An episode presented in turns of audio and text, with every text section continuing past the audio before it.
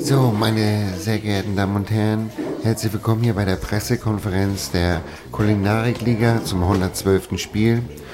Ähm, wir sprechen jetzt mit dem Trainer von Fite Gastro.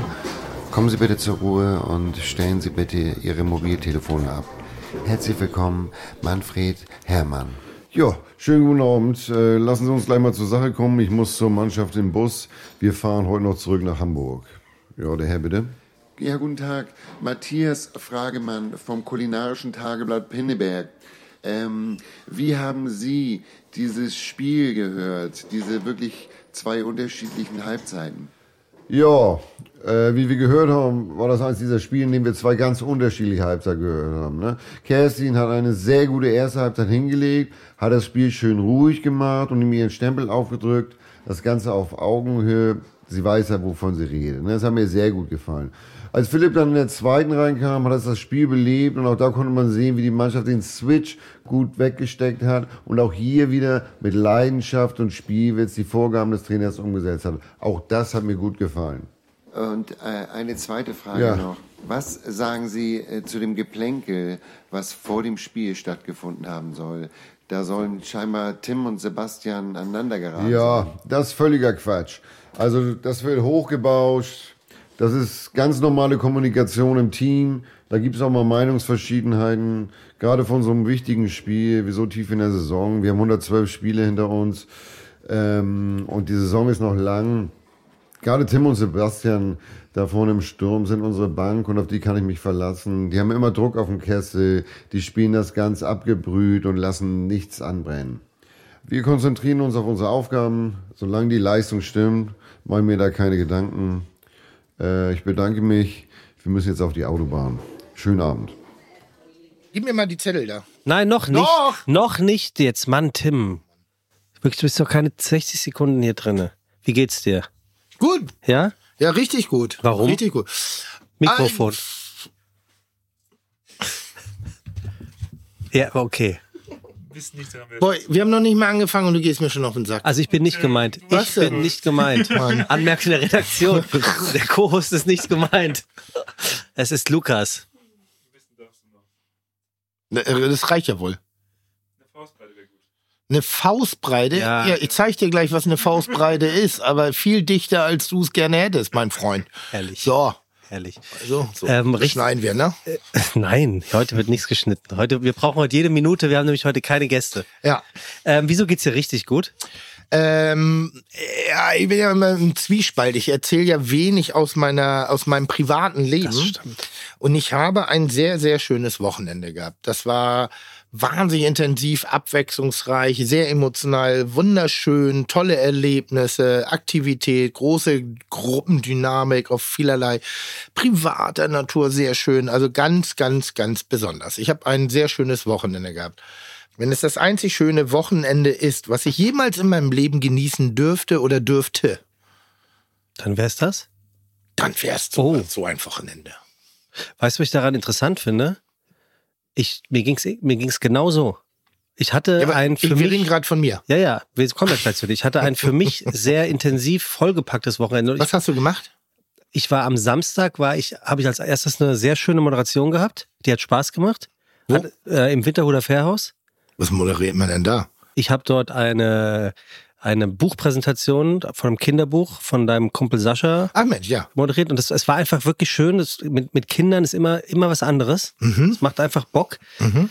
Das Drumherum hat irgendwie gestimmt, es hat einfach Spaß gemacht. Dann bin ich äh, nach Planten und Blom, Mhm. also für die Nicht-Hamburger und Hamburgerinnen. Ähm, das ist äh, ein, ja, fast so schön wie der Central Park in New York. Ein Wunder, ich finde ein Geschenk der Stadt Hamburg an all seine Mitbürger. Per se würde ich sagen schöner, weil er in Hamburg ist. Ja, es, er ist Und wirklich, ich bin schon New York-Fan. er ist traumschön. Ja. Er ist traumschön. Ja. Ist mir immer wieder ein Ist Rätsel. wie der Central Park ohne äh, äh, sexuelle Übergriffe und Handtaschenraub. Gab's das da beides noch nicht?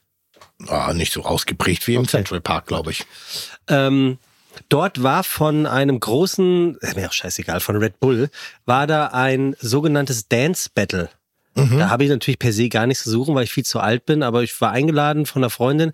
Das hat so einen Bock gemacht, weil das Die Wetter ist war jünger gut. oder was? Nee, nee, die ist so. fast so alt wie ich. Die ist auch so alt. Ähm, also- und es war einfach cool, da zwei Stunden zuzusehen, wie sich die 16 besten Tänzer und Tänzerinnen gegenseitig betteln. Mhm. Die wussten nicht, welcher Song kommt, haben darauf getanzt. Ich finde es irgendwie geil, wie Menschen tanzen können. Es hat einfach Bock gemacht. Mhm. Ja. Und danach bin ich Toll. mit dem Fahrrad, ich meine, Hamburg hat nicht so viele Sommertage, ich finde es so geil. Ich bin mit dem Fahrrad auf die Trabrennbahn gefahren auf dem Konzert von Fettes Brot. Ach, wie schön. Und damit dann auch mit 40.000 Menschen wieder nachts nach Hause. Es war irgendwie ein perfekter Sommertag. Wer war noch zu Gast? Ja, das war so geil. Das war so geil. Ich dachte, ich höre nicht recht. Ich wusste das gar nicht. Ähm, die haben mir ein Doppelkonzert gegeben. Ja. Freitag und Samstag. Ja. Freitag waren neben Fettes Brot logischerweise Antilopengang, ähm, ähm, Danger Dan und ich glaube, äh, heißt das meine Freunde? Warum lachst du so blöd? Ja, mach ruhig weiter.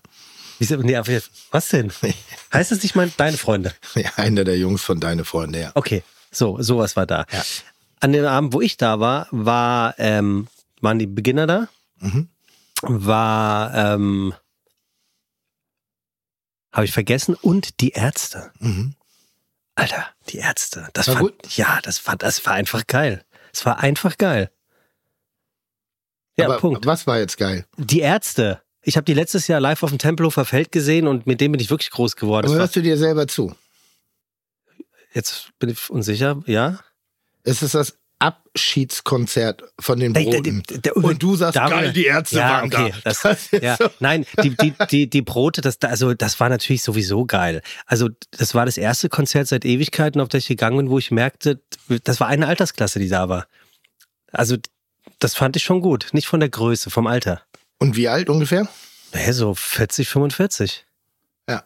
Mit Kindern teilweise natürlich. Ja. Aber das, das war einfach irgendwie cool. Und es haben so viele Leute geweint im Publikum. Also, das fand ich schon. Geweint. Ja, weil es das letzte Konzert von Fettes Brot war. Wow. Okay. Wirklich geweint. Krass. Ja. Und dann kam die Frage auf, ob Bettina hol deine Brüste raus? Ob das noch zeitgemäß ist. Ah, Haben sie du, nämlich du, gesungen. Du bist ein richtiger Fan, ne? nee, nee. also, du bist ein richtiger ich Fan. sage auch noch nee, nee. Wow, wow, wow, wow. Ja. Was, wie, wie würdest du das sagen? Bettina, pack deine Brüste ein.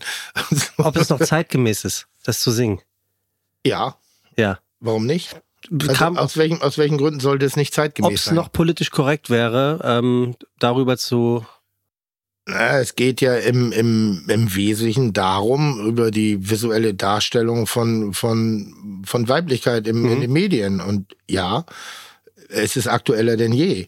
Pack die Brüste ein, du hast mehr zu bieten als Titten. Okay, dann, dann ist das. Vielleicht das, ist das Wort Titten nicht mehr zeitgemäß. aber das wurde auch nicht. nicht, nicht äh, Ja, aber von mir gerade. Ach so, ja. Aber grundsätzlich würde ich sagen, die, die Reduktion Ja. von, von Moderationstätigkeiten unter halb, halb, halb seiner Bekleidung gehört der Vergangenheit an. ja. In So, meinen Augen. und das war jedenfalls mein Wochenende. Mhm. Und das war richtig gut. Toll. Und äh, kannst du über deins erzählen? Nein, Oder ist es zu privat? zu privat. Ist zu privat, okay. Mal, also wie gesagt, ich war auch bei den Broten allerdings am Freitag. Und ähm, Du hast gewusst, dass ich Samstag gehe, ne? Was? Du hast gewusst, dass ich Samstag ja, ja, ja.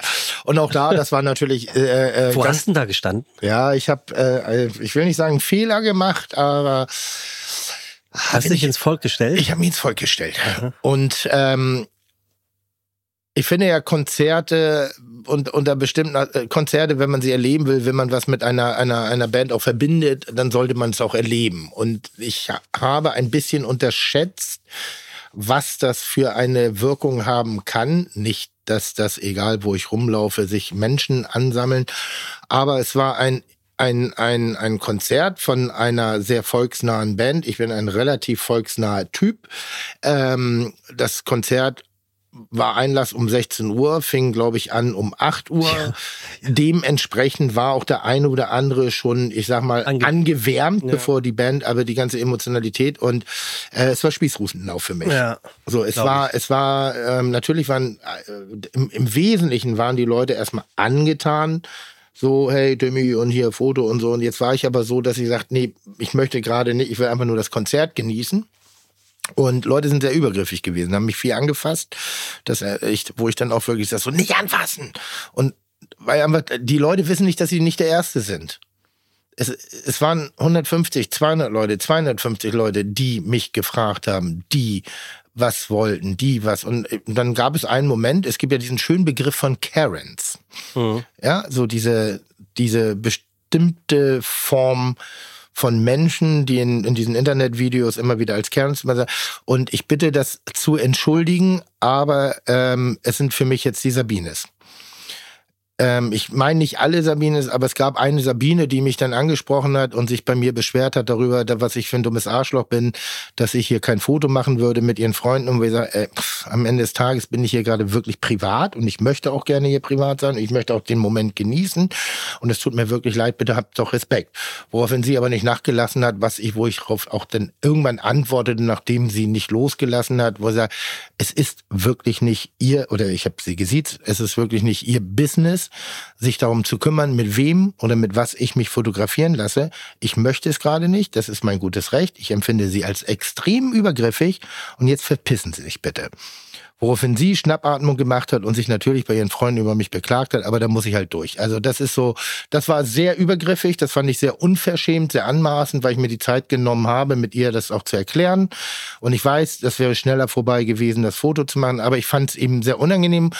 Und es hat so ein bisschen, ein bisschen die Freude an diesem Konzert mir vermiest, weil ich mhm. wollte es einfach nur genießen. Ich kenne Fettes Brot, seitdem ich ja, seit dem Jux in. Haben in, auch schon in der Bulle gesungen, ne? Seit dem Jux, auch, haben auch schon in der Bulle gesungen, auch aus dem Jux in Schenefeld. Und ich wollte nur Fan sein. Ich wollte noch nicht mal bekannter sein. Ich wollte Fan sein. Ich mhm. wollte nur dieses Konzert erleben. Ich wollte nur dabei sein und die haben auch toll performt und war, war auch, man hat ihnen auch die Emotionalität angemerkt, die Nicht-Perfektion und so. Es war, war, war großartig.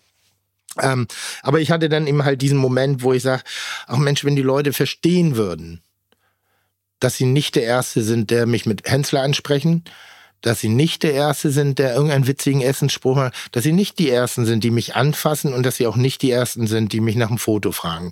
Und jetzt ist es so, ja, ist ja selber schuld, musste ich ja nicht hinstellen. Aber ich wollte, ich bin ja Fan, also ich bin ja, ich wollte ja nur da sein. Ich wollte doch nur diesen gemeinsamen Moment mit und ich wollte ihn so erleben, nicht unter einer Schutzhülle, nicht unter irgendwas. Und ich habe unterschätzt, dass auch ich in solchen Momenten zum Einhorn werden kann.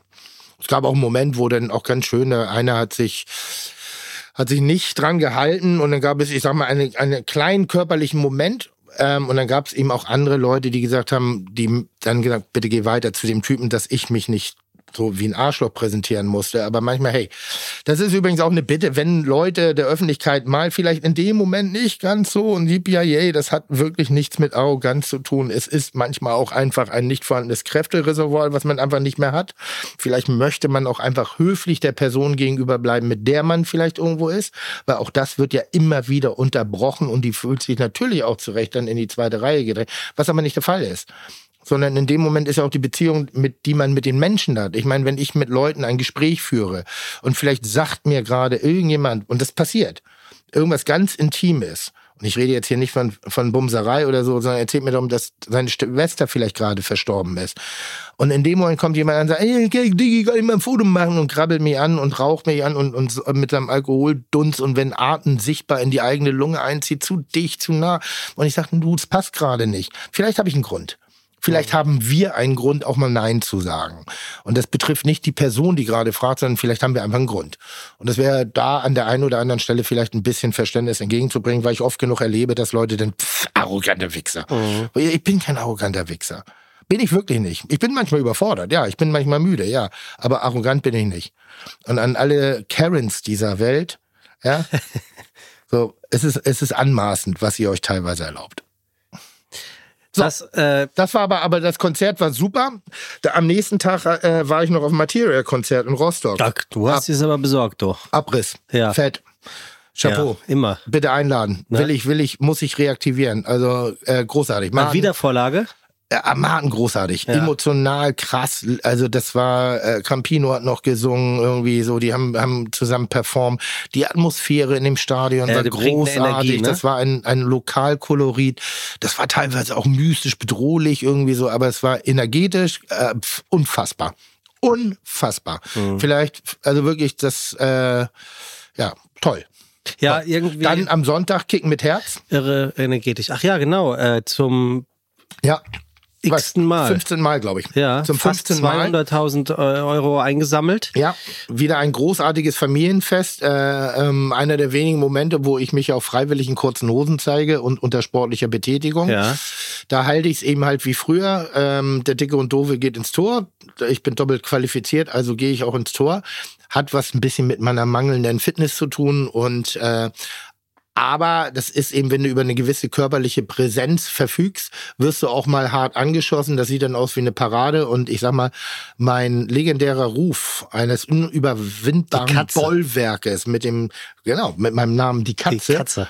Ähm, äh, war toll. Hat wieder großartig Spaß gemacht und äh, viele Menschen, viele Kinder, viel Gutes, viel, viele ähm, tolle Menschen, die daran mitgewirkt haben. Tom Mier, der Cheforganisator des Ganzen, äh, hat da wieder Arzt heraus.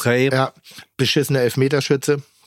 Muss man einfach sagen. Also da, da hat, der- ich glaube, in der vorletzten Minute einen Elfmeter gegen mich geschossen und wirklich hätte ihn durchgelassen.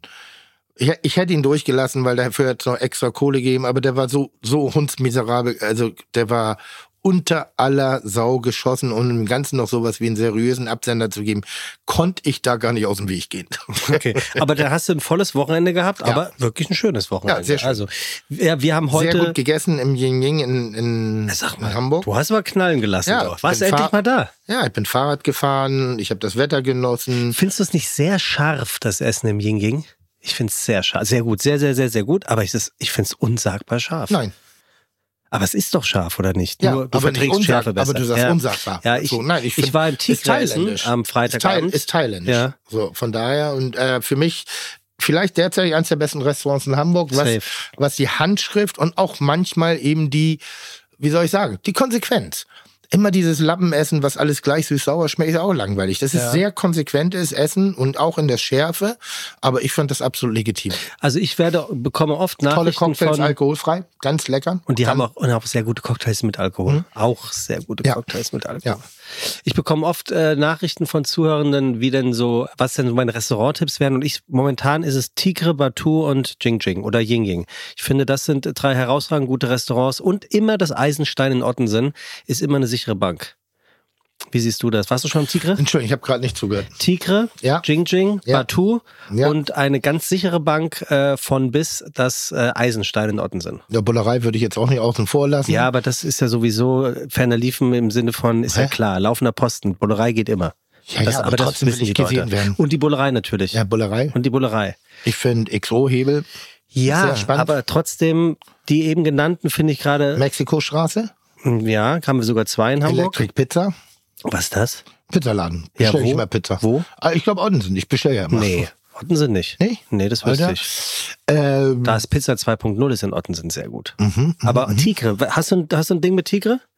ja, war ich da. Und? Ja, sehr gut. Geil, oder? Ja, lebendiger, also das sind so, das sind so sexy Läden. Finde ich auch. Sexy, Ich mag, sexy. ich mag ja. mit meinem Sprachfehler sexy nicht sagen, Sexy. weil sexy ist dann in dem Moment so unsexy wie sonst irgendwas. Wenn ich sage, hey, Sexy Läden also, trifft's lass mal aber. sexy sein. Trifft's aber. Bock auf sexy time, das klingt richtig scheiße. Sexy ey. Time klingt doch richtig scheiße.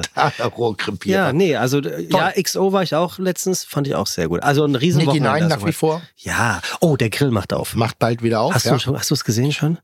Nee, Junge, Junge, Junge.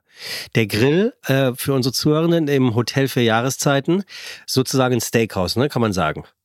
Ursprünglich. sagen wir mal das klassische Hotelrestaurant Mhm. mit einer ähm, ne- ne, nicht Steakhouse, Bistro, aber nee, Bistro ist auch falsch. Na, hier, hier dieses. Der ähm, Grill, das ist halt der Grill. Seezunge ist also das, das Produkt relativ pur und klar auf den Teller gebracht. Ja, wie heißt denn das, ähm, was man durch ein Fleisch wollte? Tatar. Tatar. Tatar, genau. Oder wie bei uns handgeschnitten. Und, und äh, mit, mit, mit einer schönen Art Deko-Ausstattung. Mhm. Sehr klassisch. Und der war jetzt, glaube ich, drei Monate zu, weil er grundrenoviert wird. Gab übrigens viele Beschwerden, habe ich gehört, von Hotelgästen. Wirklich? Ja, weil es einfach zu laut war. Ich kann es irgendwo auch verstehen, aber geht ja nicht anders. Das ist ganz komisch. Ich, ich kann mir immer nicht vorstellen, dass Menschen auch tagsüber im Hotelzimmer sind.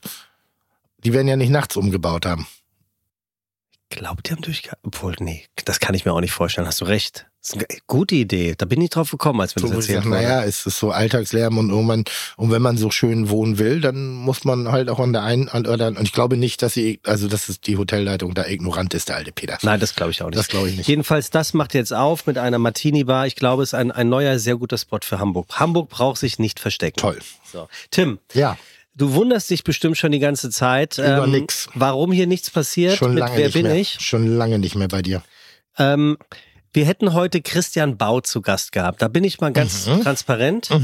Der hat aus familiären Gründen und so etwas kann ja immer mal passieren, abgesagt. Ja. So, das war verhältnismäßig kurzfristig, dass unsere Superredaktion und ich, wir haben es leider nicht mehr geschafft, adäquaten Ersatz zu besorgen. Aber natürlich wären wir nicht äh, Fide Gastro, wenn wir nicht die ein oder andere ähm, Lösung gefunden hätten. Das heißt, wir haben heute eine kleine Premiere. Wir werden einen Gast haben, äh, einen weiblichen Gast, die uns zugeschaltet wird. Deswegen sitzt du heute auch nicht an deinem angestammten Platz, sondern du sitzt heute so, wie du es gar nicht magst, Ja. mit dem Rücken zur Regie. Schön. Was machst du da eigentlich? Ich guck gerade was, ich will dir noch was erzählen. Aber Okay, aber du mal. hörst mir zu. Ja, ja, klar.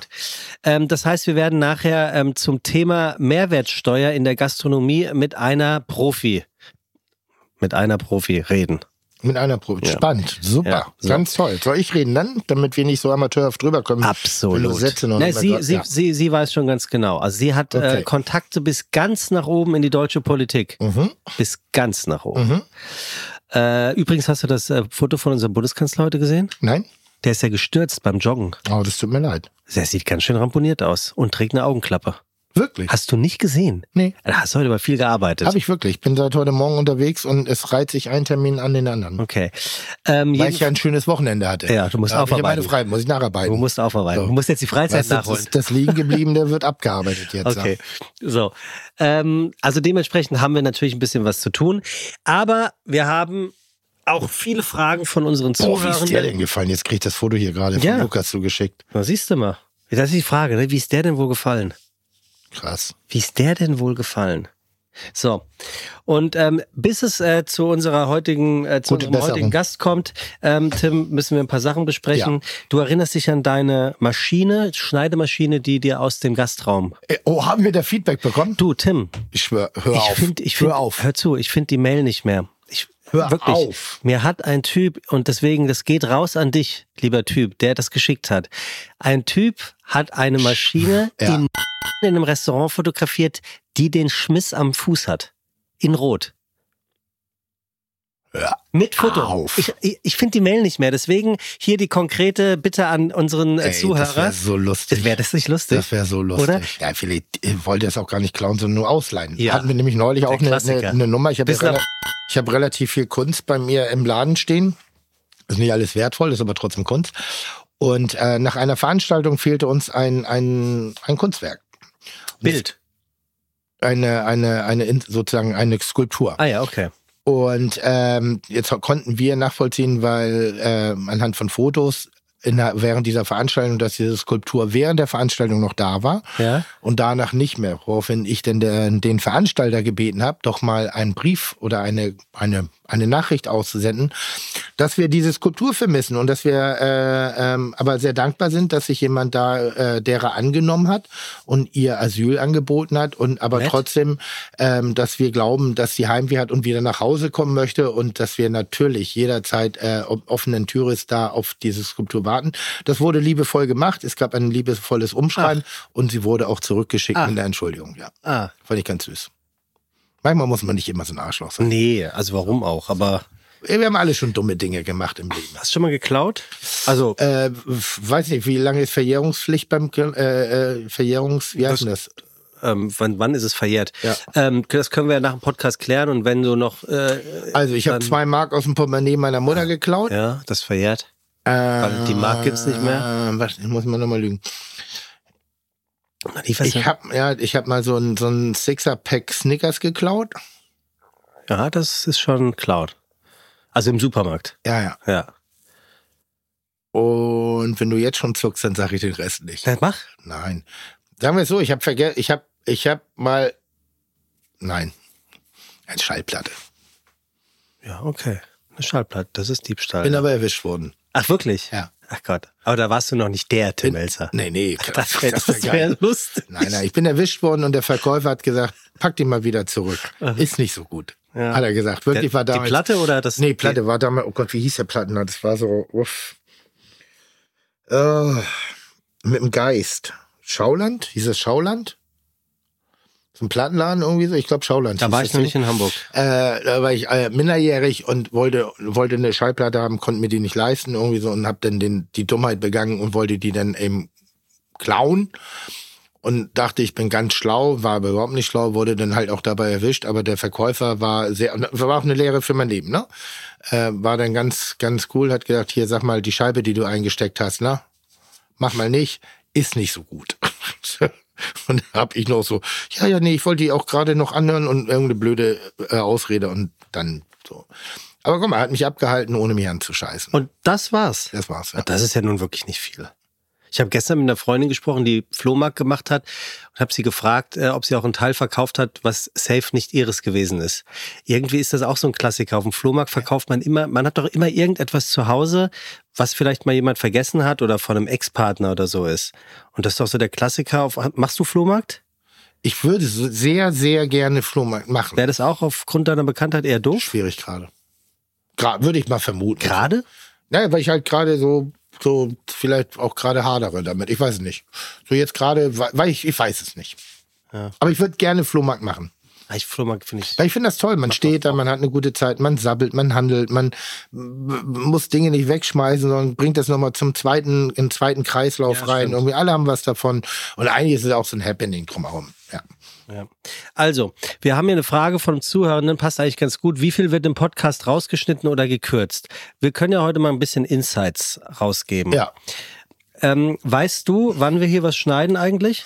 Naja, grundsätzlich, wenn wir uns in der Spontanität äh, der, des verbalen Austausches uns in Bereiche hineingeben, wo man weiß, boah, da sind jetzt auch Leute äh, so, dass man das missinterpretieren könnte, weil sie vielleicht zu sehr die, wie soll ich sagen, ähm, die Moralpolizei spielen. Also da, wo wir selber manchmal noch denken, ist jetzt einfach so dahergesagt hier im privaten Kreis, aber wo wir wissen, könnte eine unangenehme Außenwirkung bringen, um per se einfach bestimmte Konflikte auch zu vermeiden, die einfach unsinnig sind. Genauso ist es. Äh, gekürzt wird dementsprechend auch nur dann. Also wir sind eigentlich, eigentlich bleiben wir schon bei 100 Prozent, es sei denn, es Das, was wir immer, was wir immer schneiden, ist, wenn wir namentlich Leute diskreditieren. Genau. Immer. Das ist einfach so, fürs Gespräch lassen wir es drin. Also wenn, wenn, keine Ahnung, wenn ich mal vielleicht eine, eine Bemerkung über ein Restaurant fallen lasse oder über einen Kollegen, was nicht angemessen ist, weil es weder humorvoll noch sonstiges, aber trotzdem vielleicht auch eine positive Kritik. Aber wir kritisieren eigentlich nicht oder wir sprechen eigentlich nicht negativ mit, mit Vollnamen und Vollnennung ü- über, über Personen oder Dinge. So, das lassen wir auch rausschneiden, Passend dazu habe ich eine weil das finde ich nicht angemessen. Ja, passend dazu habe ich eine E-Mail bekommen von einer Zuhörerin, die über einen ehemaligen Koch von dir richtig herzieht, über sein Verhalten. Also ich könnte das jetzt natürlich vorlesen und wir können das dann genauso Wenn rauspiepsen. das inhaltlich wichtig ist, kannst du mal probieren. Also, Mhm. ähm, es, es geht also um ähm, und ähm, Gut, spätestens jetzt wurde gerade gepiept. ähm, zu Zeiten, als du dieses Restaurant noch geführt hast äh, und diese Person auch bei dir gekocht hat, äh, in führender Position, ähm, gab es da ein Erlebnis, von dem sie erzählt, ähm, dass Als Gast? er Jein als eine Art Anlieferung. Wie kann Tim Melzer jemanden wie dieser Person einstellen und diesen Typ sein Restaurant leiten lassen? Wie wählt man jemanden aus, der diesem Job gerecht werden kann? Und wie kontrolliert man die Arbeitsabläufe, wenn man mit jemandem einen ganz neuen und hippen Laden anvertraut? Das habe ich mich viele Jahre gefragt und vielleicht kann Tim das ja heute mal beantworten.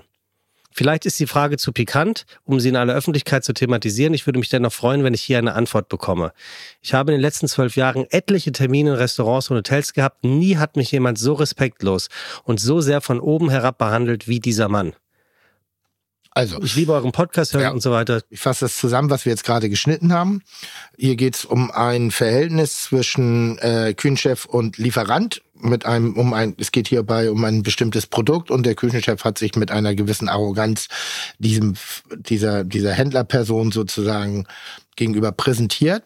Und wie ich damit umgehe, respektiere, res, äh, äh, Respektive. respektive ich das schaffe, dass Menschen in meinem Sinne das richtige Verhalten an den Tag legen, richtig? Genau, was ja doppelt schwer ist, weil du ja, ich glaube, 100 Tage von deinem Arbeitsjahr nur noch auf Gastronomie aus Zeitgründen. Also wie ist ja eine berechtigte Frage. Also zunächst einmal glaube ich, ähm, die Beziehung zwischen Händler und Verbraucher, in dem Falle sind wir Verbraucher, der Koch ist der Verbraucher, sollte eine partnerschaftliche Beziehung sein. Das heißt, äh, Kritik soll von beiden Seiten erlaubt sein. Mhm. Also erstmal ein äh, jemand, der sagt, pff, die sollen doch froh sein, dass wir den Scheiß hier bei denen kaufen. Irgendwie so wahnsinnig dummes Argument. Genauso dumm ist aber auch, wenn eben ein Produzent sagt, so, ich überlege mir selber, an wen ich hier verkaufe. So, das muss schon auch, ne, so bla bla. Generell sollte ein, ein, ein Geschäftsverhältnis oder eine Geschäftsbeziehung immer auf Respekt basierend sein. Wenn eine Qualität nicht in Ordnung ist, dann kann man das mit gut gewählten Worten auch zum Besten geben. Wenn ein Verhalten einer Person oder ein Preis nicht angemessen ist seitens des Käufers, finde ich, darf das auch der Produzent oder der Verkäufer mit angemessenen Worten ebenfalls zum Besten geben. Und ähm, jetzt ist es aber so, es ist ein junger Mensch gewesen zu dem damaligen Zeitpunkt, der auch erst lernen musste, sich zu präsentieren und auch erstmal lernen musste, sozusagen zu wissen, dass sein Wort Gewicht hat. Mhm. Das ist eben nicht mehr aus, er ist aus meinem Schatten rausgetreten sozusagen, hat eine Präsenz. Und manchmal sind sich Leute derer Worte gar nicht bewusst, was sie da beim Empfänger anrichten. Und äh, ich finde, junge Menschen dürfen manchmal übers Ziel hinausschießen, vorausgesetzt, sie haben eine Lernkurve und rudern danach auch zurück und verstehen, worum es wirklich weht, äh, geht. Und ähm, ich bitte das im, im, in, in dem Sinne trage ich da die Verantwortung. Ich bitte das zu entschuldigen. Es hat mit meiner Art und Weise der Unternehmensführung und des Verhältnisses mit Geschäftsbeziehung überhaupt nichts zu tun. Überhaupt nicht, also gar nicht, gar nicht. Das toleriere ich nicht. Ähm, ich habe damals noch nichts von gehört. Ich habe schon Restaurants verlassen, wo ich partnerschaftlich verbunden bin, äh, wenn ich be- mitbekommen habe, dass mein, mein Partner, und damit meine ich hier nicht meine Bullerei äh, äh, also nicht Patrick Rüder oder ähnliche, ähm, die Händler schlecht be äh, be behandelt und Ah ja. auch nicht bezahlt haben. Mhm. Das ist für mich ein big fucking No-Go. Das gehört sich nicht. Weil wir wären ohne unsere Zulieferer gar nichts. Das ist allerdings auch eben das Spannende an der Gastronomie. Ähm, in der Krise von, von Corona haben wir das alle gemerkt. Ein Restaurant ist nicht nur ein Restaurant, sondern ist auch ein Wirtschaftsfaktor. Und der Wirtschaftsfaktor hört nicht auf in dem Moment, wo der Gast sein Essen bezahlt hat, sondern fängt eben sehr viel früher an, bereits beim Produzenten. Und wenn der Produzent eben auch keine keine Möglichkeit mehr hat, seine Produkte abzusetzen, die dann vielleicht von uns verarbeitet werden. Also wir sind viel vernetzter, viel komplexer, als man uns manchmal zutraut. Wir haben eine, eine wirtschaftliche als auch eine gesellschaftliche Relevanz. Um aber nicht abzulenken, hat sich benommen wie ein Arschloch. Tut mir wirklich leid. Ähm, ich finde, das muss man heutzutage nicht mehr machen. Bin ich komplett frei davon, dass ich dem einen oder anderen vielleicht mal in der falschen Situation vom Kopf stoße, würde ich jetzt kein Geld drauf setzen. Aber ich mache es definitiv nicht mit Absicht und ich würde auch meinen Mitarbeitern das zutrauen, dass sie per se charakterlich keine Idioten sind. Bis auf wenige Ausnahmen, ganz wenige Ausnahmen. Ist das generell ähm, Ex-Mitarbeiter. Ist das generell etwas, worüber du mit deinen Mitarbeitenden redest oder dir Sorgen machst? Weil die Außenwahrnehmung ist ja am Ende immer der Melzer. Also äh, Beispiel. Ja. Es, es kommt ein Essen Ja. und aus irgendeinem Grund haben sich zwei Köche bei dir gekloppt und Ja. der eine hat das In die Fresse gehauen. so. Und dann kommt ein Essen raus, Ja. was, wo der Streit sozusagen Wo das Nasenblut noch auf dem ja, Tellerrand ge ist. Ja. gefühlt. Und dann geht derjenige oder diejenige raus und sagt, boah, das wäre ja gar nichts. Aber du kannst ja gar nichts dafür. Na, ich, ich kann insofern was dafür, dass ich am Ende des Tages die Verantwortung trage. Das ist wie ein Fußballtrainer, der schießt auch keine Tore. Aber wenn er nicht an die Mannschaft rankommt, wenn er seine Strategie, seine Taktik nicht vermitteln kann, wenn, wenn das nicht aufgeht, nicht umgeht, dann hat, trägt der am Ende des Tages die Verantwortung. Und wie oft habt ihr Taktiktraining in der Bullerei mit Trainer Melzer? Na, grundsätzlich bin ich ja immer da. Also ich bin ja im Geiste immer da und ich versuche auch da genau diese Strömung mitzunehmen. Ähm, versuche denen auch meine Philosophie, nicht unbedingt des Kochens, aber des Arbeitens, des Miteinanders zu vermitteln. Und äh, das ist momentan eine große Herausforderung. Ähm, Gerade insbesondere Kritik ist ein großes Thema. Wie, wie übt man Kritik? An dir oder an. Ja, generell, ich weiß jetzt, da kriegen die Zuhörer alle Schnappatmung, dass ich ja generell Kritik wegblase. Das stimmt. So, weil äh, äh, bestimmte Kritiken blase ich auch weg, aber jetzt an mir und meiner Person, äh, meiner Unternehmensführung, da höre ich ganz genau zu. Ähm, Aber wie, wie kann man heutzutage Kritik üben, ohne destruktiv zu sein, sondern auch mit der Kritik was Positives zu bewirken, nämlich eine Veränderung oder eine Verbesserung. Mhm. Ohne dass die Person per se sich kritisiert fühlt, sondern einfach nur in diesem Moment die Leistung, die man vollbracht hat. Da finde ich, das ist heutzutage eine ganz große Schwierigkeit, wissen wir alle, ähm, dass da eine, ich will nicht sagen, eine Generation, weil ich will diesen Generationsspruch nicht machen, aber ich glaube schon, dass wir in vielen Bereichen dafür sorgen, dass junge Menschen, wenn sie denn im echten Leben ankommen, erstmal baff sind, dass das eben nicht alles immer alles toll ist, was man macht, sondern dass man sich an der einen oder anderen Stelle auch mal zusammenreißen muss und an der einen oder anderen Stelle vielleicht auch sich selber mal überprüfen muss. So, das ist so für mich eine der Sachen. Ich merke, dass das Leute sehr oft sehr in sich zusammenfallen, wenn man sagt, Mensch, das fand ich jetzt nicht gut. Das heißt aber nicht, dass ich dich nicht gut finde. Ich fand das nicht gut. Und da, daran arbeiten wir. Ich habe gerade ein Vorstellungsgespräch geführt und habe überlegt, so die Stärken habe ich ihm genannt. Ich habe gesagt, pass auf, und da sehe ich aber Gefahr, dass das noch nicht reicht. Aber ich bin bereit, mit dir den Weg zu gehen. Das hat ihn im ersten Moment so, hä? Ich bewerbe mich doch hier gerade. Warum findet er mich nicht toll? Ich finde den richtig toll. Aber ich sehe auch eine, ein, ein, ein Fenster auf uns zukommen, was wir noch äh, schließen müssen. Wie beobachtest du dieses Fenster? Was meinst du? Lässt du dir dann berichten oder ähm, nein, machst du dir selbst? Ja, nein, ich gebe ja, ähm, ich, ich habe ja Möglichkeiten, bestimmte Dinge zu überprüfen, ohne dass da jemand auf dem Prüfstand ist. Mhm. So, und das mache ich jetzt ganz normal im Alter. Das ist jetzt keine Prüfungssituation, mhm. sondern so, aber da schaue ich, da gucke ich und jetzt mit kleinen Schritten füllen wir das Ganze auf. Bist du ein strenger Chef? Ich bin, ich, nee, streng würde ich nicht sagen, aber ich bin jemand, der auch die Dinge nicht anspricht, aber der auch Leute damit konfrontiert, dass sie Recht haben mit ihren Bedürfnissen, dass sie aber auch die Pflicht haben, die Bedürfnisse anderer zu erfüllen. Also es ist eine Wechselwirkung aus einem. Ich kann das ganz gut, wenn ich selber nicht betroffen bin und in der, in der, selber nicht Bock, also es ist ja eben einfacher. Weißt du, es ist ja immer einfacher, in, äh, ich sag mal, vor der Haustür anderer Leute zu kehren als vor der eigenen. Und ähm, deshalb macht das ja auch Sinn, sich mal externe Beratung für bestimmte Dinge reinzuholen, weil der Blick von außen ist manchmal besser als der Blick von innen. In vielen Belangen. Und ähm, dadurch, dass ich jetzt nicht in der Tag ein, Tag aus Routine äh, verhaftet bin, kann ich im internen, extern beraten. Ja, das hast du schön gesagt. Wer, wer darf dich denn kritisieren? Eigentlich keiner, maximal die, die sich trauen. Ja, okay, aber, also, eigentlich jeder. Eigentlich dürfte dich jeder. Eigentlich ja. Ja, aber ich höre nicht gerne, also nochmal, ich, deshalb, ich verstehe das ja, ich, aber ich reflektiere genug, dass ich weiß, dass ich Kritik nicht gerne höre. Und deshalb überlege ich die ganze Zeit, wie würde ich denn gerne Kritik üben und versuche diese Kritik auch so denn anzuwenden. Glaubst du, du hast ausgelernt? Nein. wo, wo drin? Im gastronomischen Bereich. Nein, nein, nein. Dafür verändert sich Gastronomie nonstop. Das ist ja das Spannende dahinter. Wir haben stetig, das, was mich gerade ein bisschen nervt, dass ich mich so wenig mit Inhalten auseinandersetzen kann, weil ich momentan eher ein Geschäftsmann bin.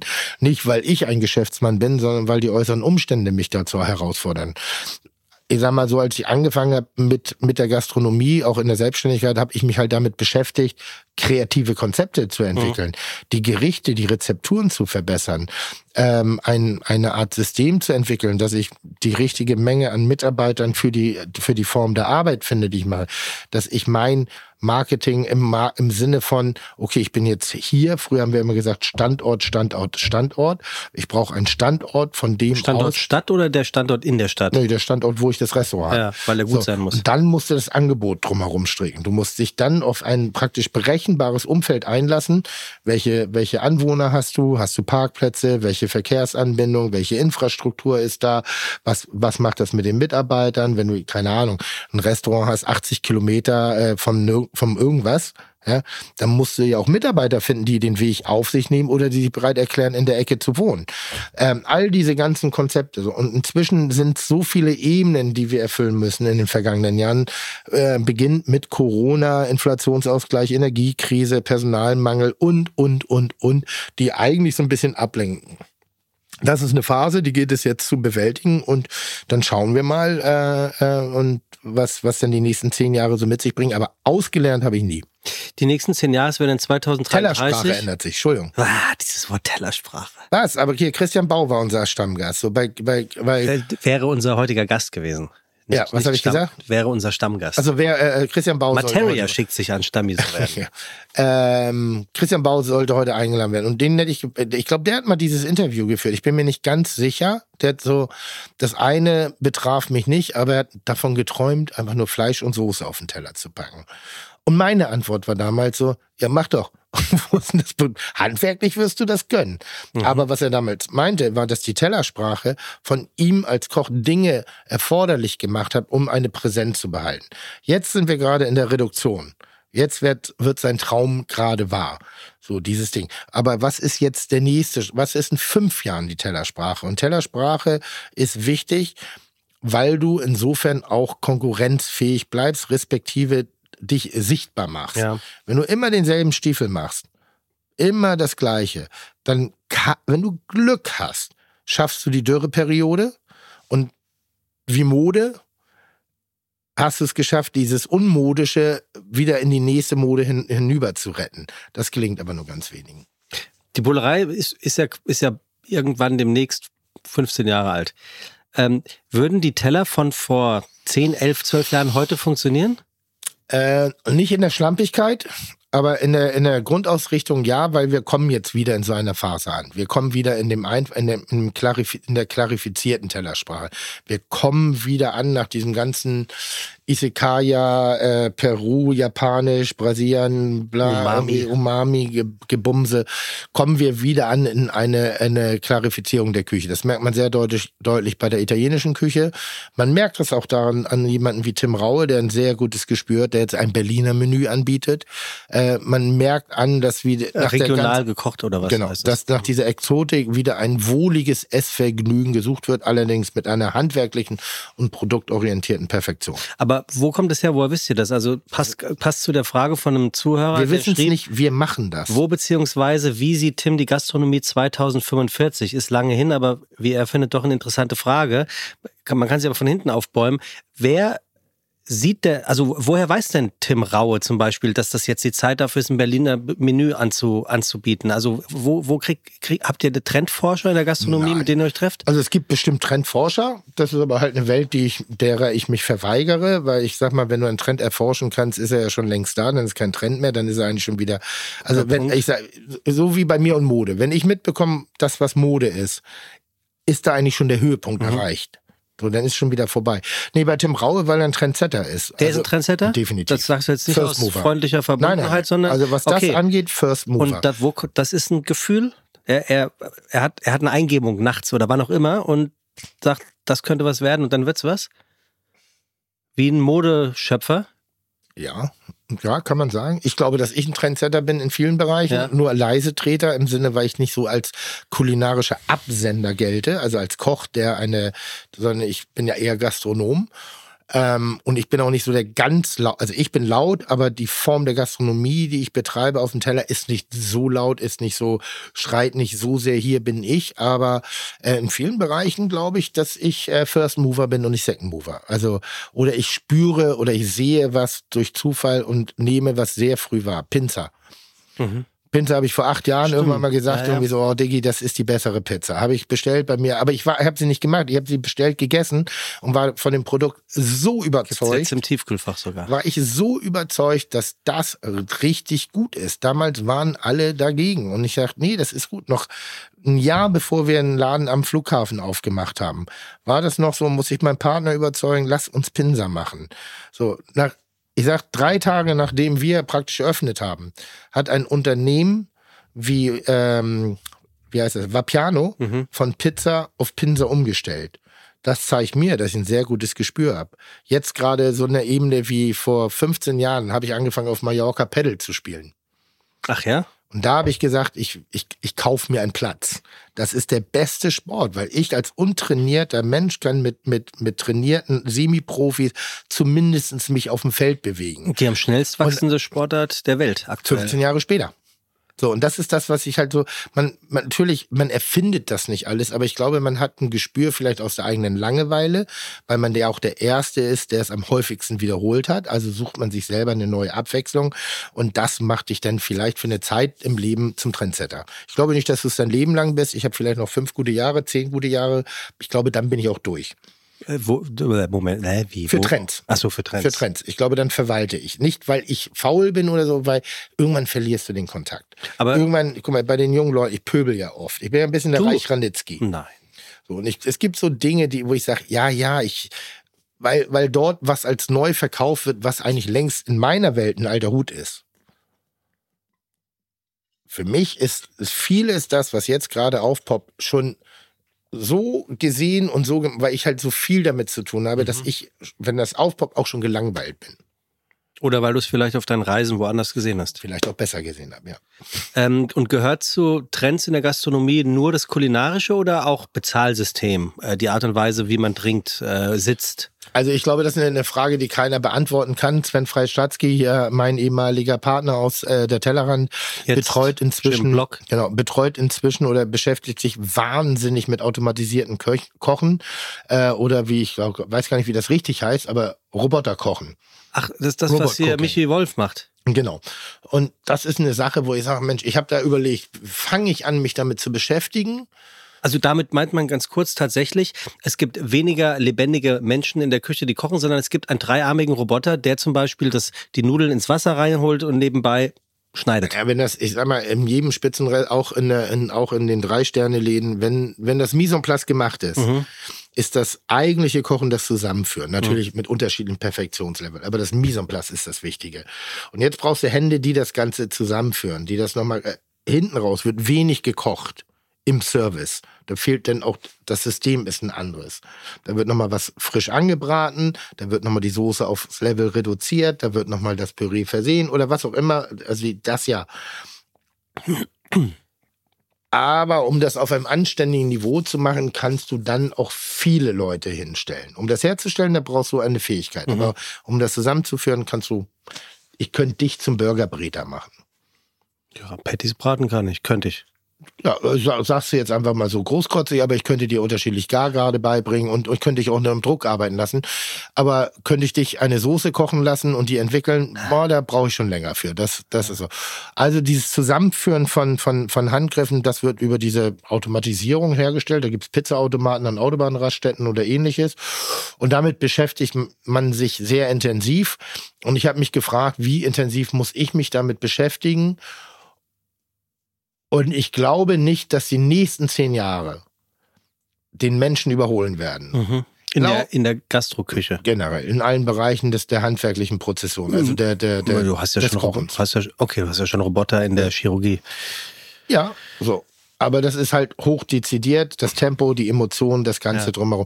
Glaube ich nicht die nächsten zehn Jahre, aber ich glaube, dass es in meinen Augen ist es eine Lösung, die gleichermaßen eine Bedrohung ist. Es ist wie KI.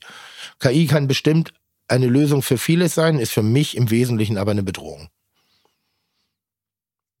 Weil, Naja, weil sie uns mehr und mehr das Denken abnimmt und weil sie mehr und mehr das Lernen abnimmt. Ich glaube, das Lernen ist das, was wir alle, was immer schwieriger wird. und die damit verbundene Freiheit, Fehler machen zu können, oder was? Erfahrung zu sammeln, ja. Und auf äh, dem Wert der Erfahrung aufbauend gut zu werden, besonders zu werden. Ich betrachte uns noch als wirklich gesegnete Generation, weil wir sind, wir sind in einer Art und in einer Zeit groß geworden, wo einfach die, die freiheitliche Ausprägung gegeben war. Wir fingen an, das machen zu dürfen, was wir auch wirklich wollen. Wir durften, fingen an, die lieben zu dürfen, die wir lieben wollen. Und wir fingen an, auch eben uns so zu präsentieren, also mehr außerhalb der Gesellschaft. Die Gesellschaft war nicht mehr ganz so dominant. So, der, als ich 20 war, das war 1990. Das war der Anfang von vielen. Oder war die Mitte von vielen. Wir hatten ja die 68er Generation. So, jetzt haben wir, äh, dann waren die 90er und das war so die, eigentlich die Generation. Wir hatten noch kein Internet. Wir mussten Wissen noch erarbeiten. Wir mussten, dadurch war alles ein bisschen langsamer, aber das Wissen ist auch geblieben. Heutzutage ist es Informationsverarbeitung, aber ist es noch Wissen? Und wenn die KI sowieso alles kann, was wir, was der Mensch eigentlich kann, dann wird der Mensch ja auch irgendwann überflüssig. Wir erleben das ja schon. Die ersten Texter, die ersten Werbeagenturen, die ganz stolz sagen, dass sie nicht mehr, dass sie mit der KI arbeiten. Ich mhm. weiß nicht, wie das Chat GTP oder wie mhm. das heißt. Ja. Ähm, wo ich sage, Digga, als Maul, wie dumm seid ihr? Ihr feiert euch dafür, dass ihr selber eure Arbeit klaut. Dass die ersten Kreativen, also Kreativität fängt ja an, auch über KI erarbeitet zu werden und nachgeahmt zu werden. Und ich finde das wahnsinnig dumm. Und da bin ich ganz froh, dass ich Handwerker bin, weil da braucht es noch ein bisschen. Weil wir arbeiten mit Lebensmitteln. Lebensmittel sind nicht innerhalb, also noch nicht, in drei Sekunden analysierbar äh, zu, zu, zerlegen und von einer Maschine zu zerteilen und wieder zusammenzuführen, um dann eine Emotion herzustellen. Warme, warmes Essen, warme Nährstoffe, ja, aber die Emotion kann momentan nur der Mensch. Das ist ein bisschen, also ich glaube da halt dran, noch in der Gastronomie. Und ich bin froh, dass ich mich damit nicht mehr auseinandersetzen muss, weil in zehn Jahren höre ich auf. Ja, da glaube ich nicht, aber, aber das ist jetzt kein. kann nicht aufhören. Das ist jetzt kein Boomern. Das ist du sagst das aus einer festen Überzeugung, dass du sagst, also das ist jetzt nicht, du meinst jetzt nicht, früher war alles besser. Nein, überhaupt nicht. Ich, ich, ich, ich gehöre noch nicht. Es wird so kommen. Irgendwann gehöre ich zu der Generation an, die sagt, früher war alles besser. Aber ich beneide die Jugend heute nicht groß zu werden.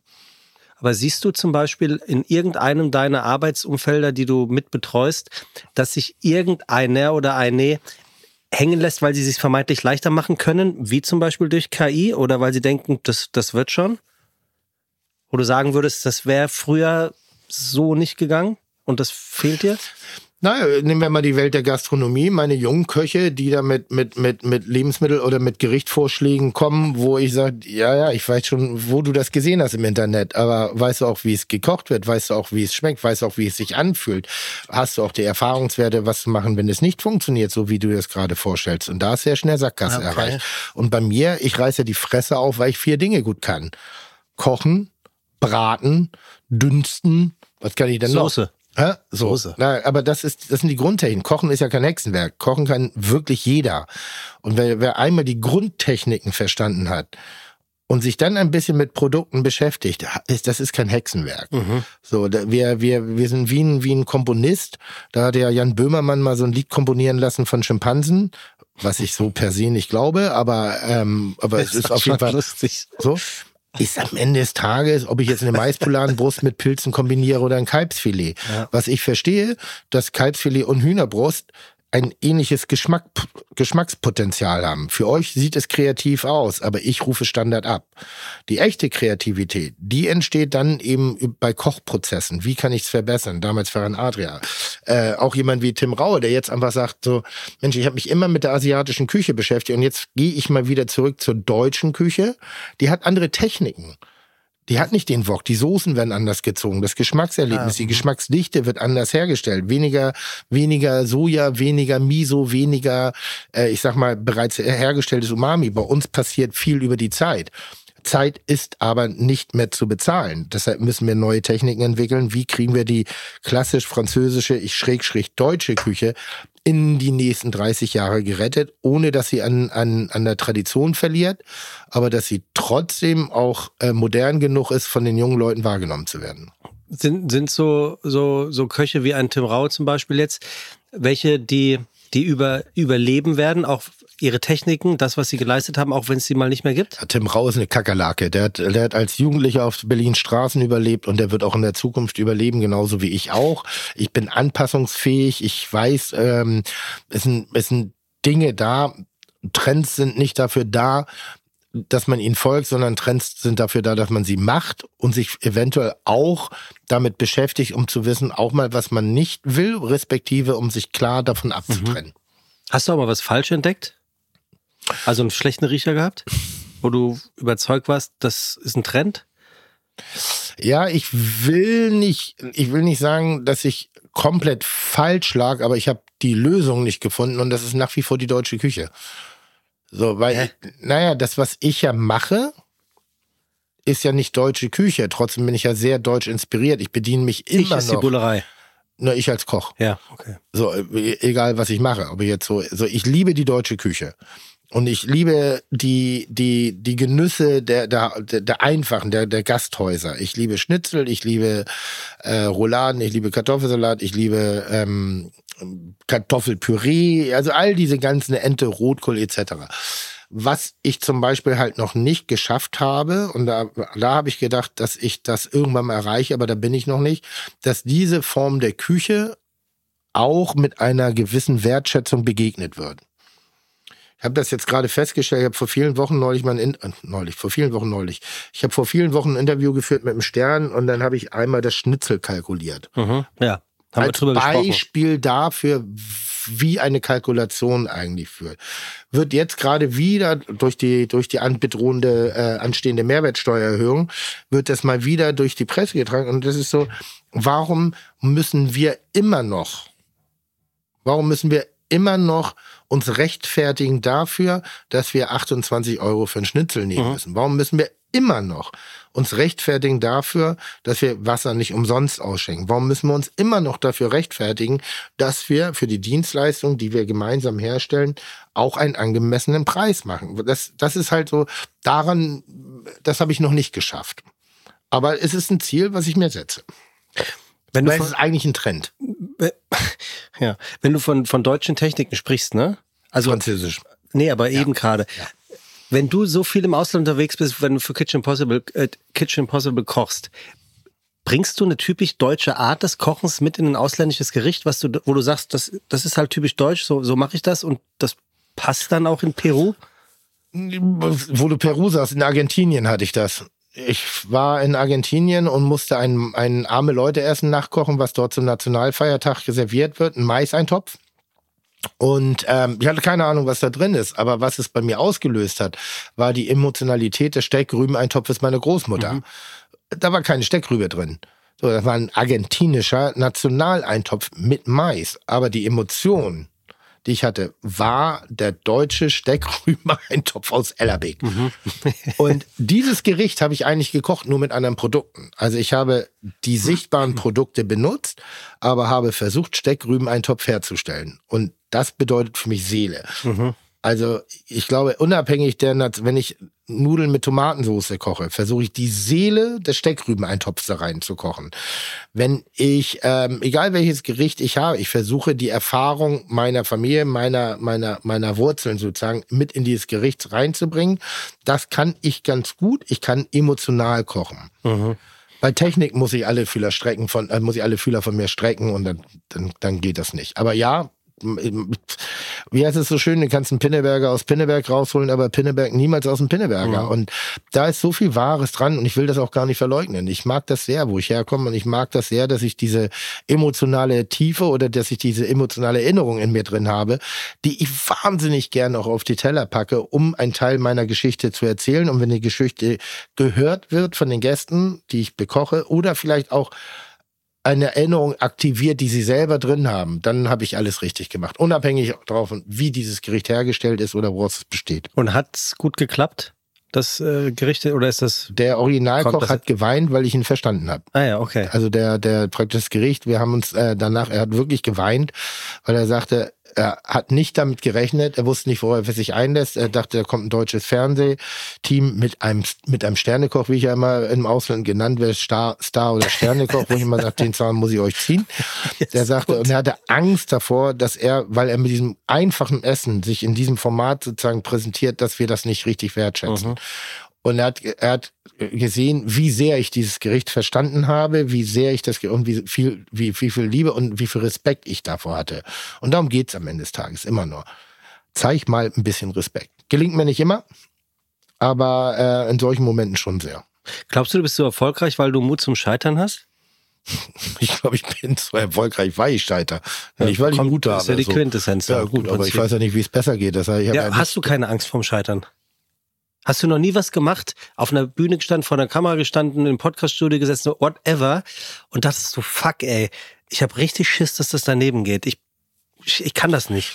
Nein, ich habe nur Angst davor, dass wenn diese Sabines dieser Welt, die mich irgendwie ansprechen, mich vollkommen fehlinterpretieren und meinen, dann diese, diese Botschaft weiterzutragen. Schicksal das einer ist das, Person, Das die ist das, wovor ich. Angst habe, dass ich für was bewertet werde oder wie ich das mit einer Einzelmeinung, die dann meint, das äh, heran.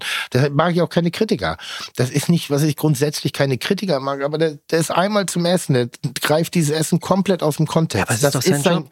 wollte ich gerade sagen, es ist sein gutes Recht, aber es trifft nicht das Bild. Aber, aber bewertest du nicht auch schon in deinem Leben das ein oder andere Mal Dinge, die du zum nur erst einmal gesehen hast und dir eine Meinung bildest? Ja, aber ich ziehe niemanden damit rein. Ich lasse dich nicht dran teilhaben. Ich, ich mach dir, gib dir eine Erfahrung und sag, das könnte der Grund auf meiner Seite ja, dafür verstehe. sein, aber mich hat's nicht so abgeholt, nicht so berührt, nicht so, nicht so irgendwas.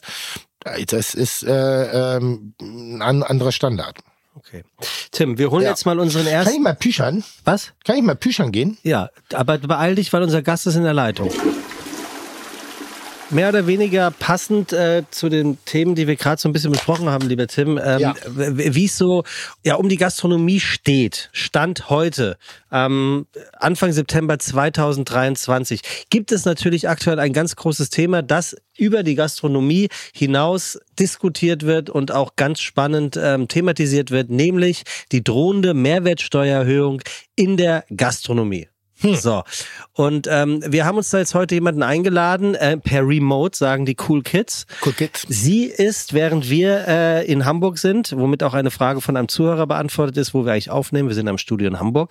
Sie ist in Berlin zugeschaltet, weil sie heute die Höchsten der Politik trifft, um höchstwahrscheinlich genau die Themen zu besprechen, die die Gastronomie interessieren und betreffen. Kerstin Rapp-Schwan, Düsseldorfer Unternehmerin, Industriekauffrau und Diplom-Betriebswirtin, Gründerin des Schwan, ein Restaurant-Imperium sozusagen in Düsseldorf und ähm, hat insgesamt über 150 Mitarbeitende äh, sozusagen, die sie unter ihren Fittichen hat. Sie weiß, wovon sie spricht. Ja, und äh, Kerstin Rapp-Spahn ist äh, für mich in vielen, vielen Fragen, die ich mir so im, im Laufe eines Tages oder meines gastronomischen Lebens stelle, äh, ein, ein, ein ganz toller Gesprächspartner, weil sie unfassbar informiert ist, äh, sehr fundiert, äh, wahnsinnig uneitel auch in ihrer Herangehensweise, was für Problemlösung ist. Und ich würde sie mal als äh, äh, rele wirklich relevante Female Empowerment Aktivistin sagen, weil sie nicht einfach heiße Luft versprüht und sich nicht green labelt, sondern